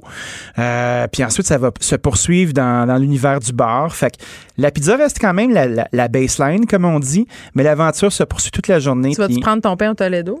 Ah, je pense qu'on va le faire notre pain. Oh non! Oui, mais ceci dit, euh, hey, j'ai mangé une quiche du Toledo hier, c'était exceptionnel. Hein, tu te dis, hey, tu lâches, lui, il a pas fait sa quiche. Effectivement, j'ai ça faire de la crise de Pourquoi on quiche. ferait notre quiche quand on peut aller l'acheter au Toledo? C'était fantastique. Puis c'est drôle parce que ma, ma fille s'est levée ce matin et elle a fait, il reste de la quiche? Il me semble oui. que c'était bon, de la quiche au jambon. Ça serait bon à papa pour le déjeuner, j'ai fait Ça, ça mon fait enfant. partie des aliments Tu qui font leur comeback. La quiche, oui. Mais hein? On- moi, j'ai snobé ça des années de temps. Ben oui, c'est même une insulte de se faire traiter de quiche chez les Français. C'est vrai, mais Ouais. si tu voulais me faire suer, là, on dirait que dans tous les restos grano des années 80. là, OK. Le café croissant à Chicoutimi, OK? Oui, oui, oui. Sur la rue Racine. Oui, oui. C'est l'ancêtre des cafés de hipster grano de Chicoutimi, là, du Saguenay. Donc, c'était la place des gens du cégep. On allait là. Mhm. Oui. Euh, puis je me rappelais, il y avait toujours un menu du midi parce qu'on était vraiment pauvres. C'était comme 5 piastres, puis tu avais un café frit. Tu sais, je sais pas comment ils arrivaient dans leur chiffre. Finalement, je pense qu'ils devaient mettre du vomi de chat parce que La- 5 piastres pour un repas au complet. Mais c'était souvent de la petite maudite quiche réchauffée, jambon trop cuite avec une petite salade à côté. Ah oui, avec de la vinaigrette balsamique. Un caramel de balsamique. Juste squirté par-dessus, ben Oh oui. God. La dite glaze. Ça revient. Oui, ça en revient. Ça revient, mais moi, c'est drôle, hein, parce qu'en mangeant ma quiche hier, j'avais envie d'en faire. J'avais envie de, de, comme, de, de repimper la quiche. Dit, t'as peu, là, t'as beaucoup de Fais-moi projets. une quiche. Ah, Fais-moi fais-moi une quiche. Ben, je pense que je vais t'en faire une. Euh, La pandémie, ce que ça a fait aussi, c'est que ça, ça a créé des, nouvelles- des nouveaux modèles d'affaires. J'ai Les, été les manger. gars un- en régie sont plus capables. les gars adorent ça, mais ils prennent leur message puis ils font leur cote à la bourse en même ça, temps. Ils checkent leur GameStop. Aïe, aïe, aïe. J'ai été manger dans un resto ce Oui. midi, ben pas manger, mais chercher du stock. Oui. Puis je discutais avec l'opérateur. Puis j'étais comme, euh, j'ai parlé de mon modèle, tu sais, on s'installait pas trop loin de chez lui, puis tout ça, où j'aurais pas nécessairement de, de prise de commande, puis j'ai pas nécessairement envie de servir des gens aux tables, puis de faire des affaires comme ça dans un autre de mes projets. Puis il était là, sais-tu quoi, moi, là, j'aimerais tellement ça être capable de repartir mon projet aujourd'hui, parce que les gens n'auraient pas d'attente. Je ne les aurais pas habitués à quelque chose d'autre. C'est vrai, ça. Puis on l'entend beaucoup chez les gens, puis c'est un sous-texte qu'on emploie. Est-ce qu'on va avoir les ressources pour revenir au système d'avant? Donc, les gens qui sont partis des, euh, des COVID baby restaurants, comme ils disent dans le chic article, ben, c'est une occasion euh, de, de se partir des petits modèles d'affaires qui sont légers. Mais tu peux coûtent pas la tester peau des du cul. trucs aussi, non? Ben oui, tu peux tester des trucs. Puis ça te permet aussi de faire une affaire comme du monde. Puis on voit la façon dont Instagram a pris de l'importance dans le mouvement où tu vois, exemple, euh, un sandwich euh, de gnocco frito là, que- qui font au maudit euh, vin mon lapin. là, Ah, je l'ai vu aujourd'hui, le sandwich. Je l'ai montré à Frédéric. Il a l'air délicieux, là. C'est un. euh, Ben, tu vois le sandwich. On a vu le même Instagram. Est-ce que c'est parce que l'algorithme nous. Hein? Je passe trop de temps On fait ici. partie de la même sphère. As-tu le, va- le même vaccin avec les- la micropuce? Non, ils me l'ont pas mis encore. Moi, j'attends l'AstraZeneca dans la rétine. Oui, C'est parfait. ce qu'ils m'ont C'est- dit que j'aurais. C'est la meilleure place. puis euh, tu regardes cette photo-là, puis tu te dis, OK, Attends, ben, ils vont en vendre 200. Puis ça va être leur business de la journée. Puis tu vas avoir une personne qui va faire le meilleur sandwich du bout. Puis ça va être intense. Puis quand il y en aura plus, il y en aura plus. Puis ça va être d'autres choses. Gno- Gnocco frito porchetta. That's it. Allez voir ça sur Instagram de mon ben, lapin. Ces gens-là, d'habitude, ils font un menu avec une trentaine d'items. Tu sais, on compte les entrées, les petites assiettes, Mm. les plats, les desserts, les gogos. Ils se retrouvent à faire cinq affaires comme il faut. Ils ont besoin de moins de personnel. Ça se passe bien. C'est le fun. Ouais, attends, sauf C'est que. ce que ça a donné Ouais, comme, ouais. euh, comme ça, c'est les belles paroles pandémiques, Danny. Ça, c'est c'est Ben, c'est les belles résolutions. Là, euh, écoute, là, moi, j'aime tout ça. Tout ce que tu dis, j'aime ça. J'adore, j'adore. Euh, je check le sandwich. Je l'ai vu avant que tu viennes. Mm-hmm. J'ai même peut-être caressé le rêve qu'on s'en parle. Tu vois, te rencontrer, te devancer mes attentes, ce qui est extraordinaire dans une relation. Chimie. La chimie est installée. Puis j'en achète plein d'affaires, puis je trouve ça le fun, les, les micro-tendances de mes restos préférés qui, qui me donnent d'autres choses, ce à quoi je suis habituée. Mais quand ça va arrêter, là, Oui. Moi, je vais avoir le goût de le retrouver, mon resto, comme il était avant. C'est pas vrai que je vais continuer à vouloir aller me chercher un sandwich à 26$. Ce n'est pas vrai. Mais tu peux Ça faire les deux. pas. Tu peux faire les deux. C'est pour ça que ceux qui ont développé des comptoirs pour emporter sont intelligents. Ben, je pense que c'est beaucoup plus facile d'en rajouter sur un comptoir à emporter que d'en enlever dans les habitudes que les gens avaient auparavant. Dieu, euh, C'est quasiment philosophique. Attends, faut que j'y pense. Ouais, ouais, ouais. Moi, je regarde mon petit comptoir là, voilà là. Je le vois. peux mettre des, je peux me faire une terrasse sur la rue, je peux rajouter des affaires, ça va juste être le Hey, fun. si tu mets une terrasse à la rue, en plus, le maire Rabouin te l'a dit, ça va te coûter moins cher. Ah, je sais, j'y ai Clairement pensé. que tu vas te faire une terrasse. Je sais que tu y as pensé. Ah oui, j'y j'y pense souvent, puis je dis, hey Luc, merci. Merci, on, Danny, on pense Danny à toi. Coderre. Danny, Danny Coderre, le spectre de Denis, euh, nous fait des terrasses dans la Sans rue. part de toi. Ouais, j'aime ça, c'est comme sortir l'épouvantail. c'est fantastique. Mais tu sais, euh, je pense que les, les petites, les petites formules comme ça, puis on voit dans l'article qu'il y a des, des restaurateurs qui se disent, OK, on, a, on, a, on s'est créé un nouveau segment, on veut le garder, ce segment-là, donc il se crée deux lignes. Fait que tu t'en vas au resto, puis tu rentres par une porte, puis c'est pour avoir du take-out, puis tu vas dans une autre porte, puis c'est pour aller euh, dans ta salle à manger, vivre l'expérience de péteux qu'on aime, toi puis moi, tu sais. Puis la plupart des gens, de se faire recevoir, d'avoir une belle vie sociale, euh, de- d'avoir une vie de quartier, de pouvoir raconter au waiter tout ce que tu connais sur le vin, même si ça l'intéresse pas tant que ça. Ah, ça mais lui, il connaît pas ça tant que ça non plus. C'est deux personnes qui parlent d'affaires dont ils connaissent pas tant, mais avec des beaux mots. J'adore. J'aime tellement ça, faire ça, là. Ah ouais? J'aimerais un vin qui goûte minéral. Ouais. Avec un peu de crisp. Ouais, t'as-tu quelque chose qui est, euh, qui est Là, vif un elle fait peu? juste aller chercher sa bouteille et elle te la verse. Hum, c'est vraiment délicieux, j'aime sa couleur. Ouais. C'est vraiment intéressant, mais non. As-tu quelque chose un petit peu moins? Un Ouais. petit peu plus? Hey, il me semble que je sens le buis. Puis là, dans sa tête, la personne a fait dans mon jeu d'arôme de vin, ça veut dire quoi? Ouais. Puis ça, c'est un piège pour dire pisse de chat, tu sais. Non, mais ça, euh, écoute, c'est comme quand tu travailles en agence puis le client il dit jazz-moi ça un peu. Ah, jazz-moi ça. Tu, fais un- tu fais ouais, ouais. Fait que là, tu fais-tu comme des jazz hands, là? Puis tu. euh, Non, non, moi, je faisais juste raccrocher dans ce temps-là. ah oui, hein? j'étais tannée. Ou tu, tu fais juste changer une affaire, puis il le voit pas nécessairement. Ah, il y a rien de pire fait, qu'un client qui ah dit oui, ouais, ah le- oui. Ben oui, le pire client, c'est celui qui dit qu'il aime pas ça, mais qui peut pas t'expliquer pourquoi. Non, c'est une question de feeling. C'est une sensation. Tu serais un excellent client d'agence. Je vibre pas. Je te chargerais tellement cher. Je vibre pas. Je regarde ton affaire, je vibre pas. Je me mets à la place des gens, puis je vibre pas. C'est ça, j'aime pas le verre. C'est pas, pas- le bon ton de verre. Il n'y a pas de passion dans, ton, euh, dans Dans ta ton verre. présentation.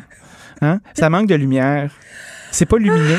Mais, mais ceci dit, euh, T'es sûr que t'es prête à retourner dans une salle à manger? Toi, t'es Ah, déjà je- blasé. je suis tellement prête. Genre, Dani, tu comprends pas. J'agresse presque les caissières et les caissiers à l'épicerie tellement j'ai envie de parler à des gens. OK? Tu sais, pour vrai, là, je mets mon épicerie, là, puis si, si le caissier ou la caissière, je le sens légèrement, là, puis légèrement, c'est vraiment le moins important dans ma affaire. Si je le sens légèrement intéressé à commenter ce que j'ai mis Oh, non. sur, sur le petit tapis qui roule, là, écoute, je peux y en parler longuement, là. Ah oui, hein? Ah oui, non, non, j'ai vraiment besoin de contacts humains qui sont d'autres personnes que ceux que je vois ici aujourd'hui. Puis je les aime, les personnes ici. Là. Ben, Mais parce qu'on se voit depuis un an, puis je vois mon chum, mais je veux dire, les inconnus, là, parlez-moi. Si vous me rencontrez, venez me voir. J'ai rencontré Élise Jeté qui travaille ici l'autre fois à l'épicerie. On s'est parlé une heure dans l'allée des fruits et légumes. Elle parlait avec sa mère au téléphone. Je veux dire, on s'en peut plus, là. On a besoin de Ah, parler. Moi, j'ai juste hâte de retourner au restaurant. Je vais tolérer de parler de vin. euh, Ça me dérangera pas. Est-ce que euh, tu t'es déjà fait chasser d'une ligne euh, d'épicerie? Tu sais, exemple, ta commande est pactée, là, tout est dans un sac, puis tu continues une conversation. Est-ce que tu sens les gens impatients derrière Non, toi? je- quand il y a des gens en arrière de moi, par exemple, j'essaie de me dépêcher. Il y a une petite gêne, une petite gêne qui s'installe. l'heure du souper, mais moi, je fais des, euh, je fais mes courses à des heures indues parce que j'ai des heures de travail pas de rapport, tu sais. Fait que je- moi, je, je suis une genre de boomer, tu sais. À 8h02, je suis devant la porte du IGA ou du Provigo, là. Ouais, ouais, puis, Puis là, j'attends ah, que les ah, personnes âgées. Puis là, il y a deux caissières tout aussi âgées que nous, puis que les personnes qui sont là. Fait qu'elle est bien contente de me parler. Écoute, c'est le paradis. Wow. C'est extraordinaire. Ceci dit, est-ce que tu penses qu'il y a une certaine forme de restauration qui va mourir? Oui. Ça OK, laquelle? Ben, celle qui prend beaucoup On de nomme gens. des noms. On nomme des noms. Oui, euh, je ne suis pas, pas game. Je suis pas game de faire ça parce qu'on le sait pas. C'est vrai. Euh, je pense qu'à chaque fois qu'on va poser un geste, maintenant, il va falloir le charger. Puis c'est drôle parce que depuis un petit temps, là, Ton tu- sourire, tu vas-tu me le charger? Ben non, il est gratuit, lui. OK, Hein? parfait. Ben, si j'avais dans Drette, ce serait peut-être une autre affaire, là, mais je me dis, ben, tu sais, j'ai d'accroche un peu, je suis attachant. Hein? Euh, Comme un petit farfadet. ben oui, undersell, over-deliver, tu sais, c'est moi ça. Moi, je pense que le- de par le fait qu'il y a moins d'employés, puis ils ont le gros bout du bat, puis ils peuvent demander le salaire qu'ils veulent, avoir des gens qui vont poser des gestes, des gens qu'on va engager pour faire des choses, ça va coûter cher, puis ça va se refléter dans l'assiette. Fait qu'à un certain moment donné, si tu veux du service, tu veux plus. totale. Tu veux des fleurs fraîches sur ta table puis rester deux heures de temps à têter ton café filtre. Ben, tu pourras pas le faire avec une assiette à 17 pièces. On pourrait s'imaginer un restaurant où d'un côté, on aurait du service aux tables puis de l'autre pas? Je sais pas. Je suis pas comme sûr un que les gens le- la différence. Non, mais le mousseau, mettons, d'un bord, Ouais. de la formule un peu plus euh, tout allé, qui est quand même, euh, on va s'en- on va s'entendre, euh, un peu high class. De l'autre bord, c'est la grosse affaire. Ouais. Tu choisis si tu veux le gros stock ou le petit stock. On pourrait penser à la même chose pour l'expérience, le service. Ce qui, est, ce qui est touchant dans ça, c'est que les personnes qui se retrouvent dans l'équipe B, là, puis qui sont pas dans le gros club, puis qui sont de l'autre bord, ils vont tout le temps essayer d'en donner plus pour changer d'équipe. Ah, c'est comme les gens qui animent dans des radios web. Tout à fait. C'est le même principe. Puis là, ils vont, ils vont se craquer, ils vont se craquer, puis tu n'atteigneras pas ton objectif de faire de quoi de plus cheap. Ça va, tu vas juste charger moins cher pour la même maudite affaire parce que les gens y adhéreront pas. C'est confondant. Dani, merci. Sur Ouais. ces paroles pleines de sagesse. Le Pontiac, que ça va s'appeler, toi, chose. Ah, le Pontiac. J'ai assez hâte d'y aller. Transam. Bye Bonne écoute en tout temps. Ce commentaire de Danny Saint-Pierre est maintenant disponible dans la section balado de l'application et du site cube.radio. Tout comme sa série balado, L'Addition. Un magazine sur la consommation et l'entrepreneuriat. Cube Radio. Joignez-vous à la discussion. Appelez ou textez le 187 Cube Radio 1877 827 2346. I've long said America wasn't built by Wall Street. It was built by the middle class, and unions built the middle class. Unions put power in the hands of workers. They level the playing field. They give you a stronger voice for your health, your safety, higher wages, protections from racial discrimination and sexual harassment. On vient d'entendre Joe Biden et on est avec André Noël. André, salut. Bonjour. Écoute, c'est assez particulier euh, ce discours pro-syndical où Joe Biden dit littéralement que l'Amérique a été bâtie par la classe moyenne. C'est un moment charnière aussi dans l'histoire de la syndicalisation. Euh, Le président des États-Unis qui encourage en quelque sorte les travailleurs à se regrouper puis à, à stand up. Incroyable. C'est vraiment incroyable. C'est euh, c'est quelque chose de complètement inusité. C'est comme si euh, on entendait Justin Trudeau, François Legault qui encourageait les travailleurs des entrepôts d'Amazon, de la Chine, d'ailleurs au Canada, à former des syndicats. qui dénonçaient toute tentative de s'y opposer. Euh, en plus, cette intervention-là se fait en pleine campagne de syndicalisation dans les installations d'Amazon à Bessemer, en Alabama. En Alabama. Et puis, pour Biden prévient la compagnie qu'elle doit faire aucune intimidation, aucune menace, aucune propagande pour dissuader les travailleurs de fonder un syndicat. Alors, c'est du jamais vu. Euh, même Franklin Delano Roosevelt, euh, l'ancien président des États-Unis dans les années 30, là, qui avait instauré le New Deal et qui était probablement le président américain le plus pro-travailleur, même lui avait jamais fait quelque chose de semblable. C'est euh, de la part d'un chef d'État, c'est jamais vu ça. Euh, je pense que c'est intéressant que j'ai- transcrit cette entrevue euh, qui a été euh, diffusée par une vidéo, qui a été diffusée sur Twitter par la Maison Blanche le 28 février, c'est-à-dire juste après le début de cette campagne de syndicalisation de l'Alabama qui va se poursuivre jusqu'à la fin mars. Alors, si on traduit un peu ce qu'il dit, il dit Je dis depuis longtemps que l'Amérique n'a pas été construite par Wall Street, elle a été construite par la classe moyenne et les syndicats ont construit la classe moyenne. Les syndicats mettent le pouvoir entre les mains des travailleurs, ils égalisent les règles du jeu, ils vous donnent une voix plus forte pour votre santé, votre sécurité, des salaires plus élevés, des protections contre la discrimination raciale et le harcèlement sexuel. Euh, Biden a poursuivi en, affirmant qu'il soutient la syndicalisation de droit de négocier collectivement. Il dit que la loi ne dit pas, seulement que les lois sont autorisées à exister, mais qu'il faut encourager la création des syndicats. Il martèle que c'est pas aux employeurs de décider si les travailleurs doivent se syndiquer. Je cite encore, il dit le choix d'adhérer à un syndicat appartient aux travailleurs. Excusez-moi, j'ai le chat dans le gorge. Point final. Aujourd'hui et au cours des prochains jours et semaines, les travailleurs de l'Alabama et de toute l'Amérique votent sur l'opportunité d'organiser un syndicat sur leur lieu de travail. Il ne devrait y- avoir ni intimidation, ni coercition, ni menace, ni propagande antisyndicale. Aucun superviseur ne devrait confronter les employés au sujet de leurs préférences syndicales. Chaque travailleur devrait avoir le droit libre et juste d'adhérer à un syndicat. Puis, termine en disant, en s'adressant directement aux travailleurs, c'est votre droit, pas celui d'un employeur.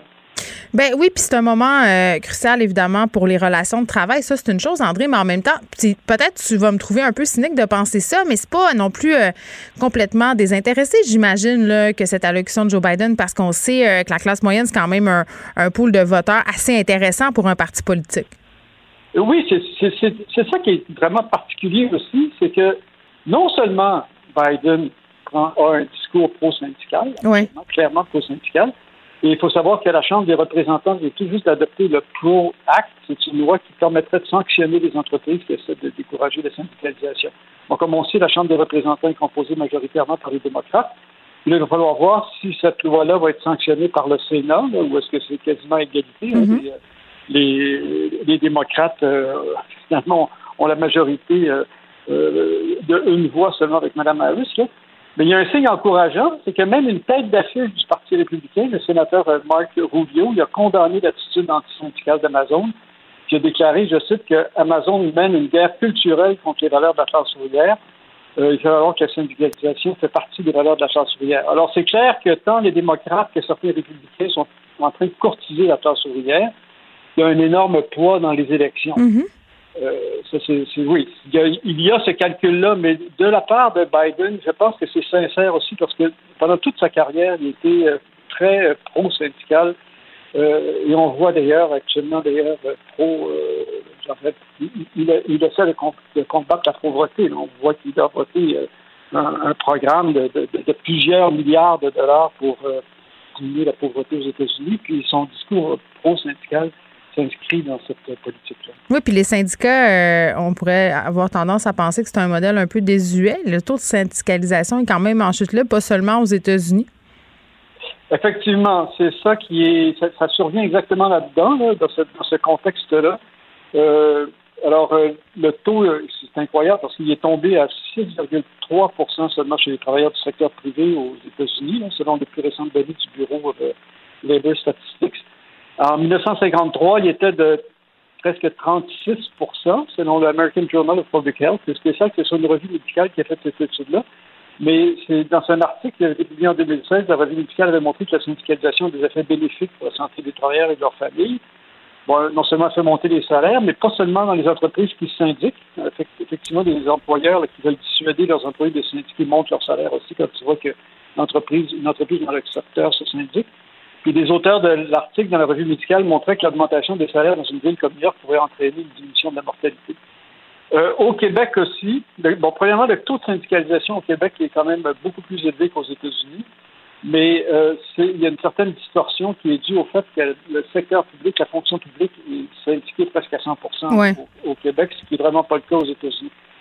Malgré ça, quand même, dans le secteur privé, c'est beaucoup plus élevé qu'aux États-Unis, mais ici aussi, il y a un déclin dans le secteur privé. C'est passé de, de taux de syndicalisation de 28% en 1997 à 23 l'année dernière. C'est quand même une chute importante en une douzaine d'années. Euh, fait que effectivement, on, on est dans, dans ce contexte-là. Ben oui, puis en même temps, euh, qui dit syndicalisation dit toujours un peu grogne de l'employeur. Là, moi, je me souviens de l'épisode du Walmart à Jonquière. Euh, J'étais quand même assez jeune, mais ça avait quand même beaucoup défrayé les manchettes. Les travailleurs qui avaient euh, vraiment milité très, très fort là, pour se syndiquer. On le sait, Walmart, euh, zéro tradition syndicale. puis même se targue un peu comme plusieurs grandes chaînes, là, parce que c'est intéressant ce que tu dis, André. Souvent, tu sais, tu disais, bon, cette étude qui a été faite dans le magazine médical sur les conditions de travail versus les conditions de santé, la plupart des grands employeurs euh, voulant pas justement que leurs employés se syndiquent, ben, vont offrir, euh, si on veut, des salaires plus intéressants, des conditions de travail euh, plus intéressantes dans l'espoir justement que les gens restent. Mais Walmart fait partie de ceux-là, parle d'associés. Ils ont toute une espèce de, ils ont toute une espèce de charabia là, pour essayer de nous convaincre que, que leurs employés sont très bien traités, que les conditions de travail sont incroyables. Mais tu vois, dès que ces employés-là ont réussi à syndiquer, puis d'ailleurs, euh, c'était quand même, je pense, c'était le seul Walmart qui, a jamais réussi ce tour de force-là. On a fermé le magasin, on a prétexté euh, que ça allait mal et qu'on rentabilisait pas ce magasin-là parce qu'il y en avait un à Chicoutimi, mais écoute, c'était tout le temps plein. C'était clair. Moi, j'y allais avec ma mère parce que les gens étaient syndiqués, fait qu'on y allait. On se disait, on, est des bonnes personnes. Mais un an plus tard, ça fermait. Ah non, non, c'est ça. C'est il y a 15 ans, ça. Ils avaient obtenu. leur- C'était le seul magasin, comme tu le dis, c'était le seul magasin Walmart syndical en Amérique du Nord. Puis c'est clair que Walmart ne voulait pas euh, qu'il y ait des syndicats. Alors, euh, ils préféraient perdre de l'argent Mm. euh, au Saguenay plutôt que de risquer que ça fasse tache d'huile. Mais là, actuellement, on, on assiste éventuellement à un mouvement exactement inverse, c'est-à-dire une résurgence du syndicalisme, avec le soutien de Joe Biden, je le répète. Alors, ce qui se passe actuellement en Alabama est, est absolument crucial. Euh, c'est parce que l'Alabama, c'est un État qui est officiellement anti-syndical. Hein. C'est connu comme un right to work state, qui Mhm. n'applique pas ce qu'on appelle ici la formule RAND. Euh, comme vous savez, en vertu de la formule RAND, les cotisations syndicales sont automatiquement prélevées sur les salaires de tous les employés syndiqués, peu importe qu'ils le veuillent ou non. Puis cette formule, qui a son équivalent aux États-Unis, n'existe pas dans les right to work states, ce qui rend la survie des syndicats difficile. Alors, il y a un mouvement euh, de, colère, je veux dire, dans les, euh, dans les entrepôts euh, Amazon aux États-Unis. L'année dernière, en pleine pandémie, on se souvient qu'il y a des travailleurs non syndiqués de Staten Island, à New York, qui ont débrayé pour protester contre les conditions de travail propices à la transmission de la COVID-19.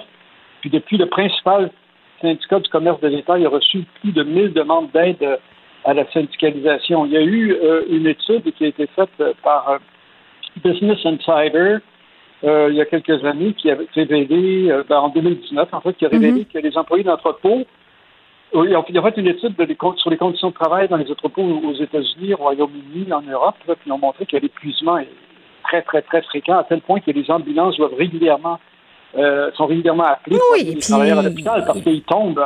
Oui, puis les entreprises- Oui, vas-y.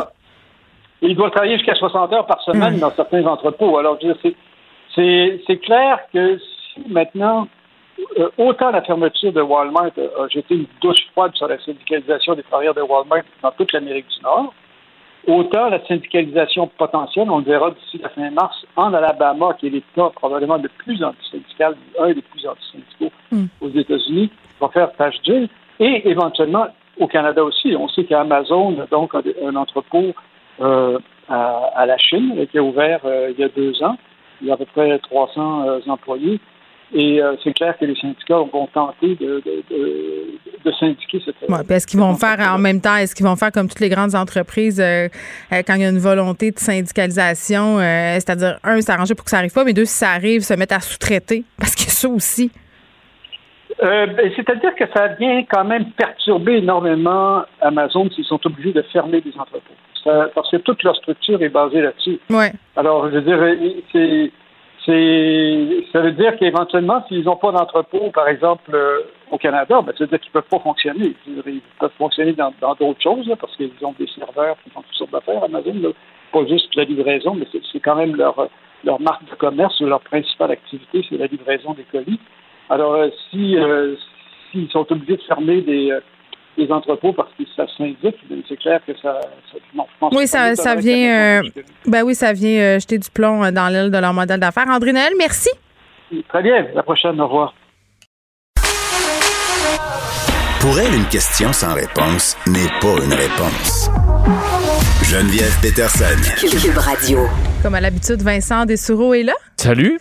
Euh, nouveau projet pilote de vaccination à Montréal. Tell me more, tell me more. Ouais, bon, là, euh, c'est un dossier qui quand même une certaine controverse. Là. Veux, Oh, veux pas d'aller cibler euh, de la vaccination en sautant à la priorité pour cibler certains secteurs qui sont plus touchés. Là, on peut dire certains secteurs. Est-ce que c'est certaines communautés qui C'est restent- logique en même bon, temps? euh, tout à fait. Oui, il y a plus de euh, variants, particulièrement là, dans, euh, dans les quartiers de Côte-Saint-Luc et Plamondon.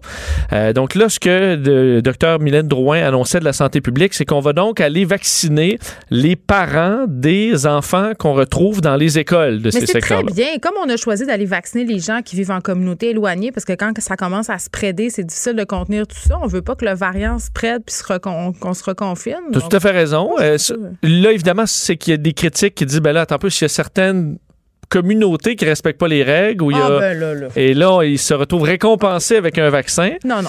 Euh, mais je t'avoue que l'idée Là, on est... veut pallier à l'acte propagation. On réglera le cas des communautés qui suivent pas les règles plus tard. Tout à fait raison. Je pense que la technique de dire, ben, je vais m'en foutre, je vais être vacciné plus tôt, ça marchera pas. Là. Je pense pas qu'ils se disent ça, là. Et c'est surtout donc euh, d'éteindre ces feux-là de variants à certains endroits précis. Euh, donc, peu importe si, si les gens sont en dehors, ben, non, non, les parents sont en dehors de Côte-Saint-Luc, mais si leurs enfants vont dans une école de Ouais, Côte-Saint-Luc, ils seront vaccinés. Euh, sur deux semaines, on a réservé 12 000 doses. Alors, euh, ça permettra peut-être de ralentir un peu les variants, parce que dans ce secteur-là, c'est 26% des variants, euh, de, des cas de variants sont à Côte-Saint-Luc et à Plamondon. faut se dire aussi que la question des communautés allophones, c'était un enjeu qui a été discuté. Québec euh, s'était engagé à régler cette problématique-là, à aller rejoindre cette population-là. Ce projet pilote-là témoigne peut-être de cette initiative. En tout cas, je comprends que les gens trouvent ça plate parce que tout le monde veut être vacciné, mais moi, dans ma tête à moi, en ce moment, on est dans une une logique utilitariste, puis à go, vaccinons des gens pour pas être obligé de se reconfiner comme en France. Ouais, vraiment, en France, c'est euh, c'est vers, c'est- ça qu'on veut éviter à tout prix, là, parce que le gouvernement français, le premier ministre Jean Castex a annoncé tantôt, on reconfine. On reconfine dans 16 départements français, dont euh, la région parisienne. Alors, ça touche là, des grandes villes, évidemment, Paris. Mhm. Euh, il y a eu, y a, euh, fait, dans les 24 dernières heures, 34 000 cas, 268 morts. On est dans des chiffres qu'on avait au début du mois de novembre et qu'on n'avait pas revus depuis.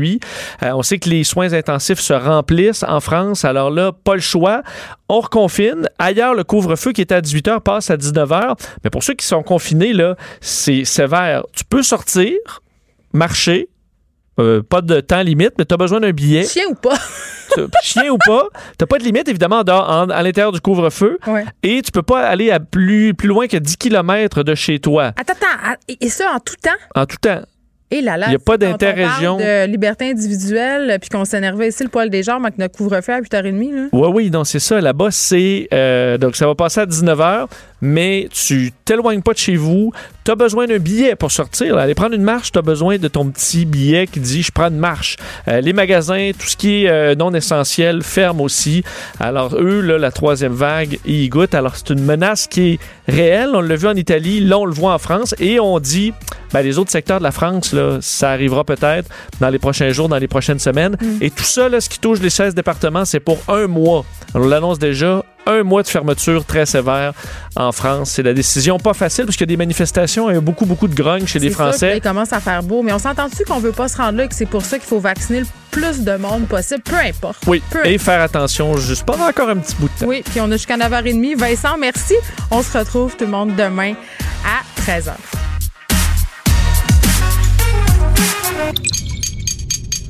Cube Radio.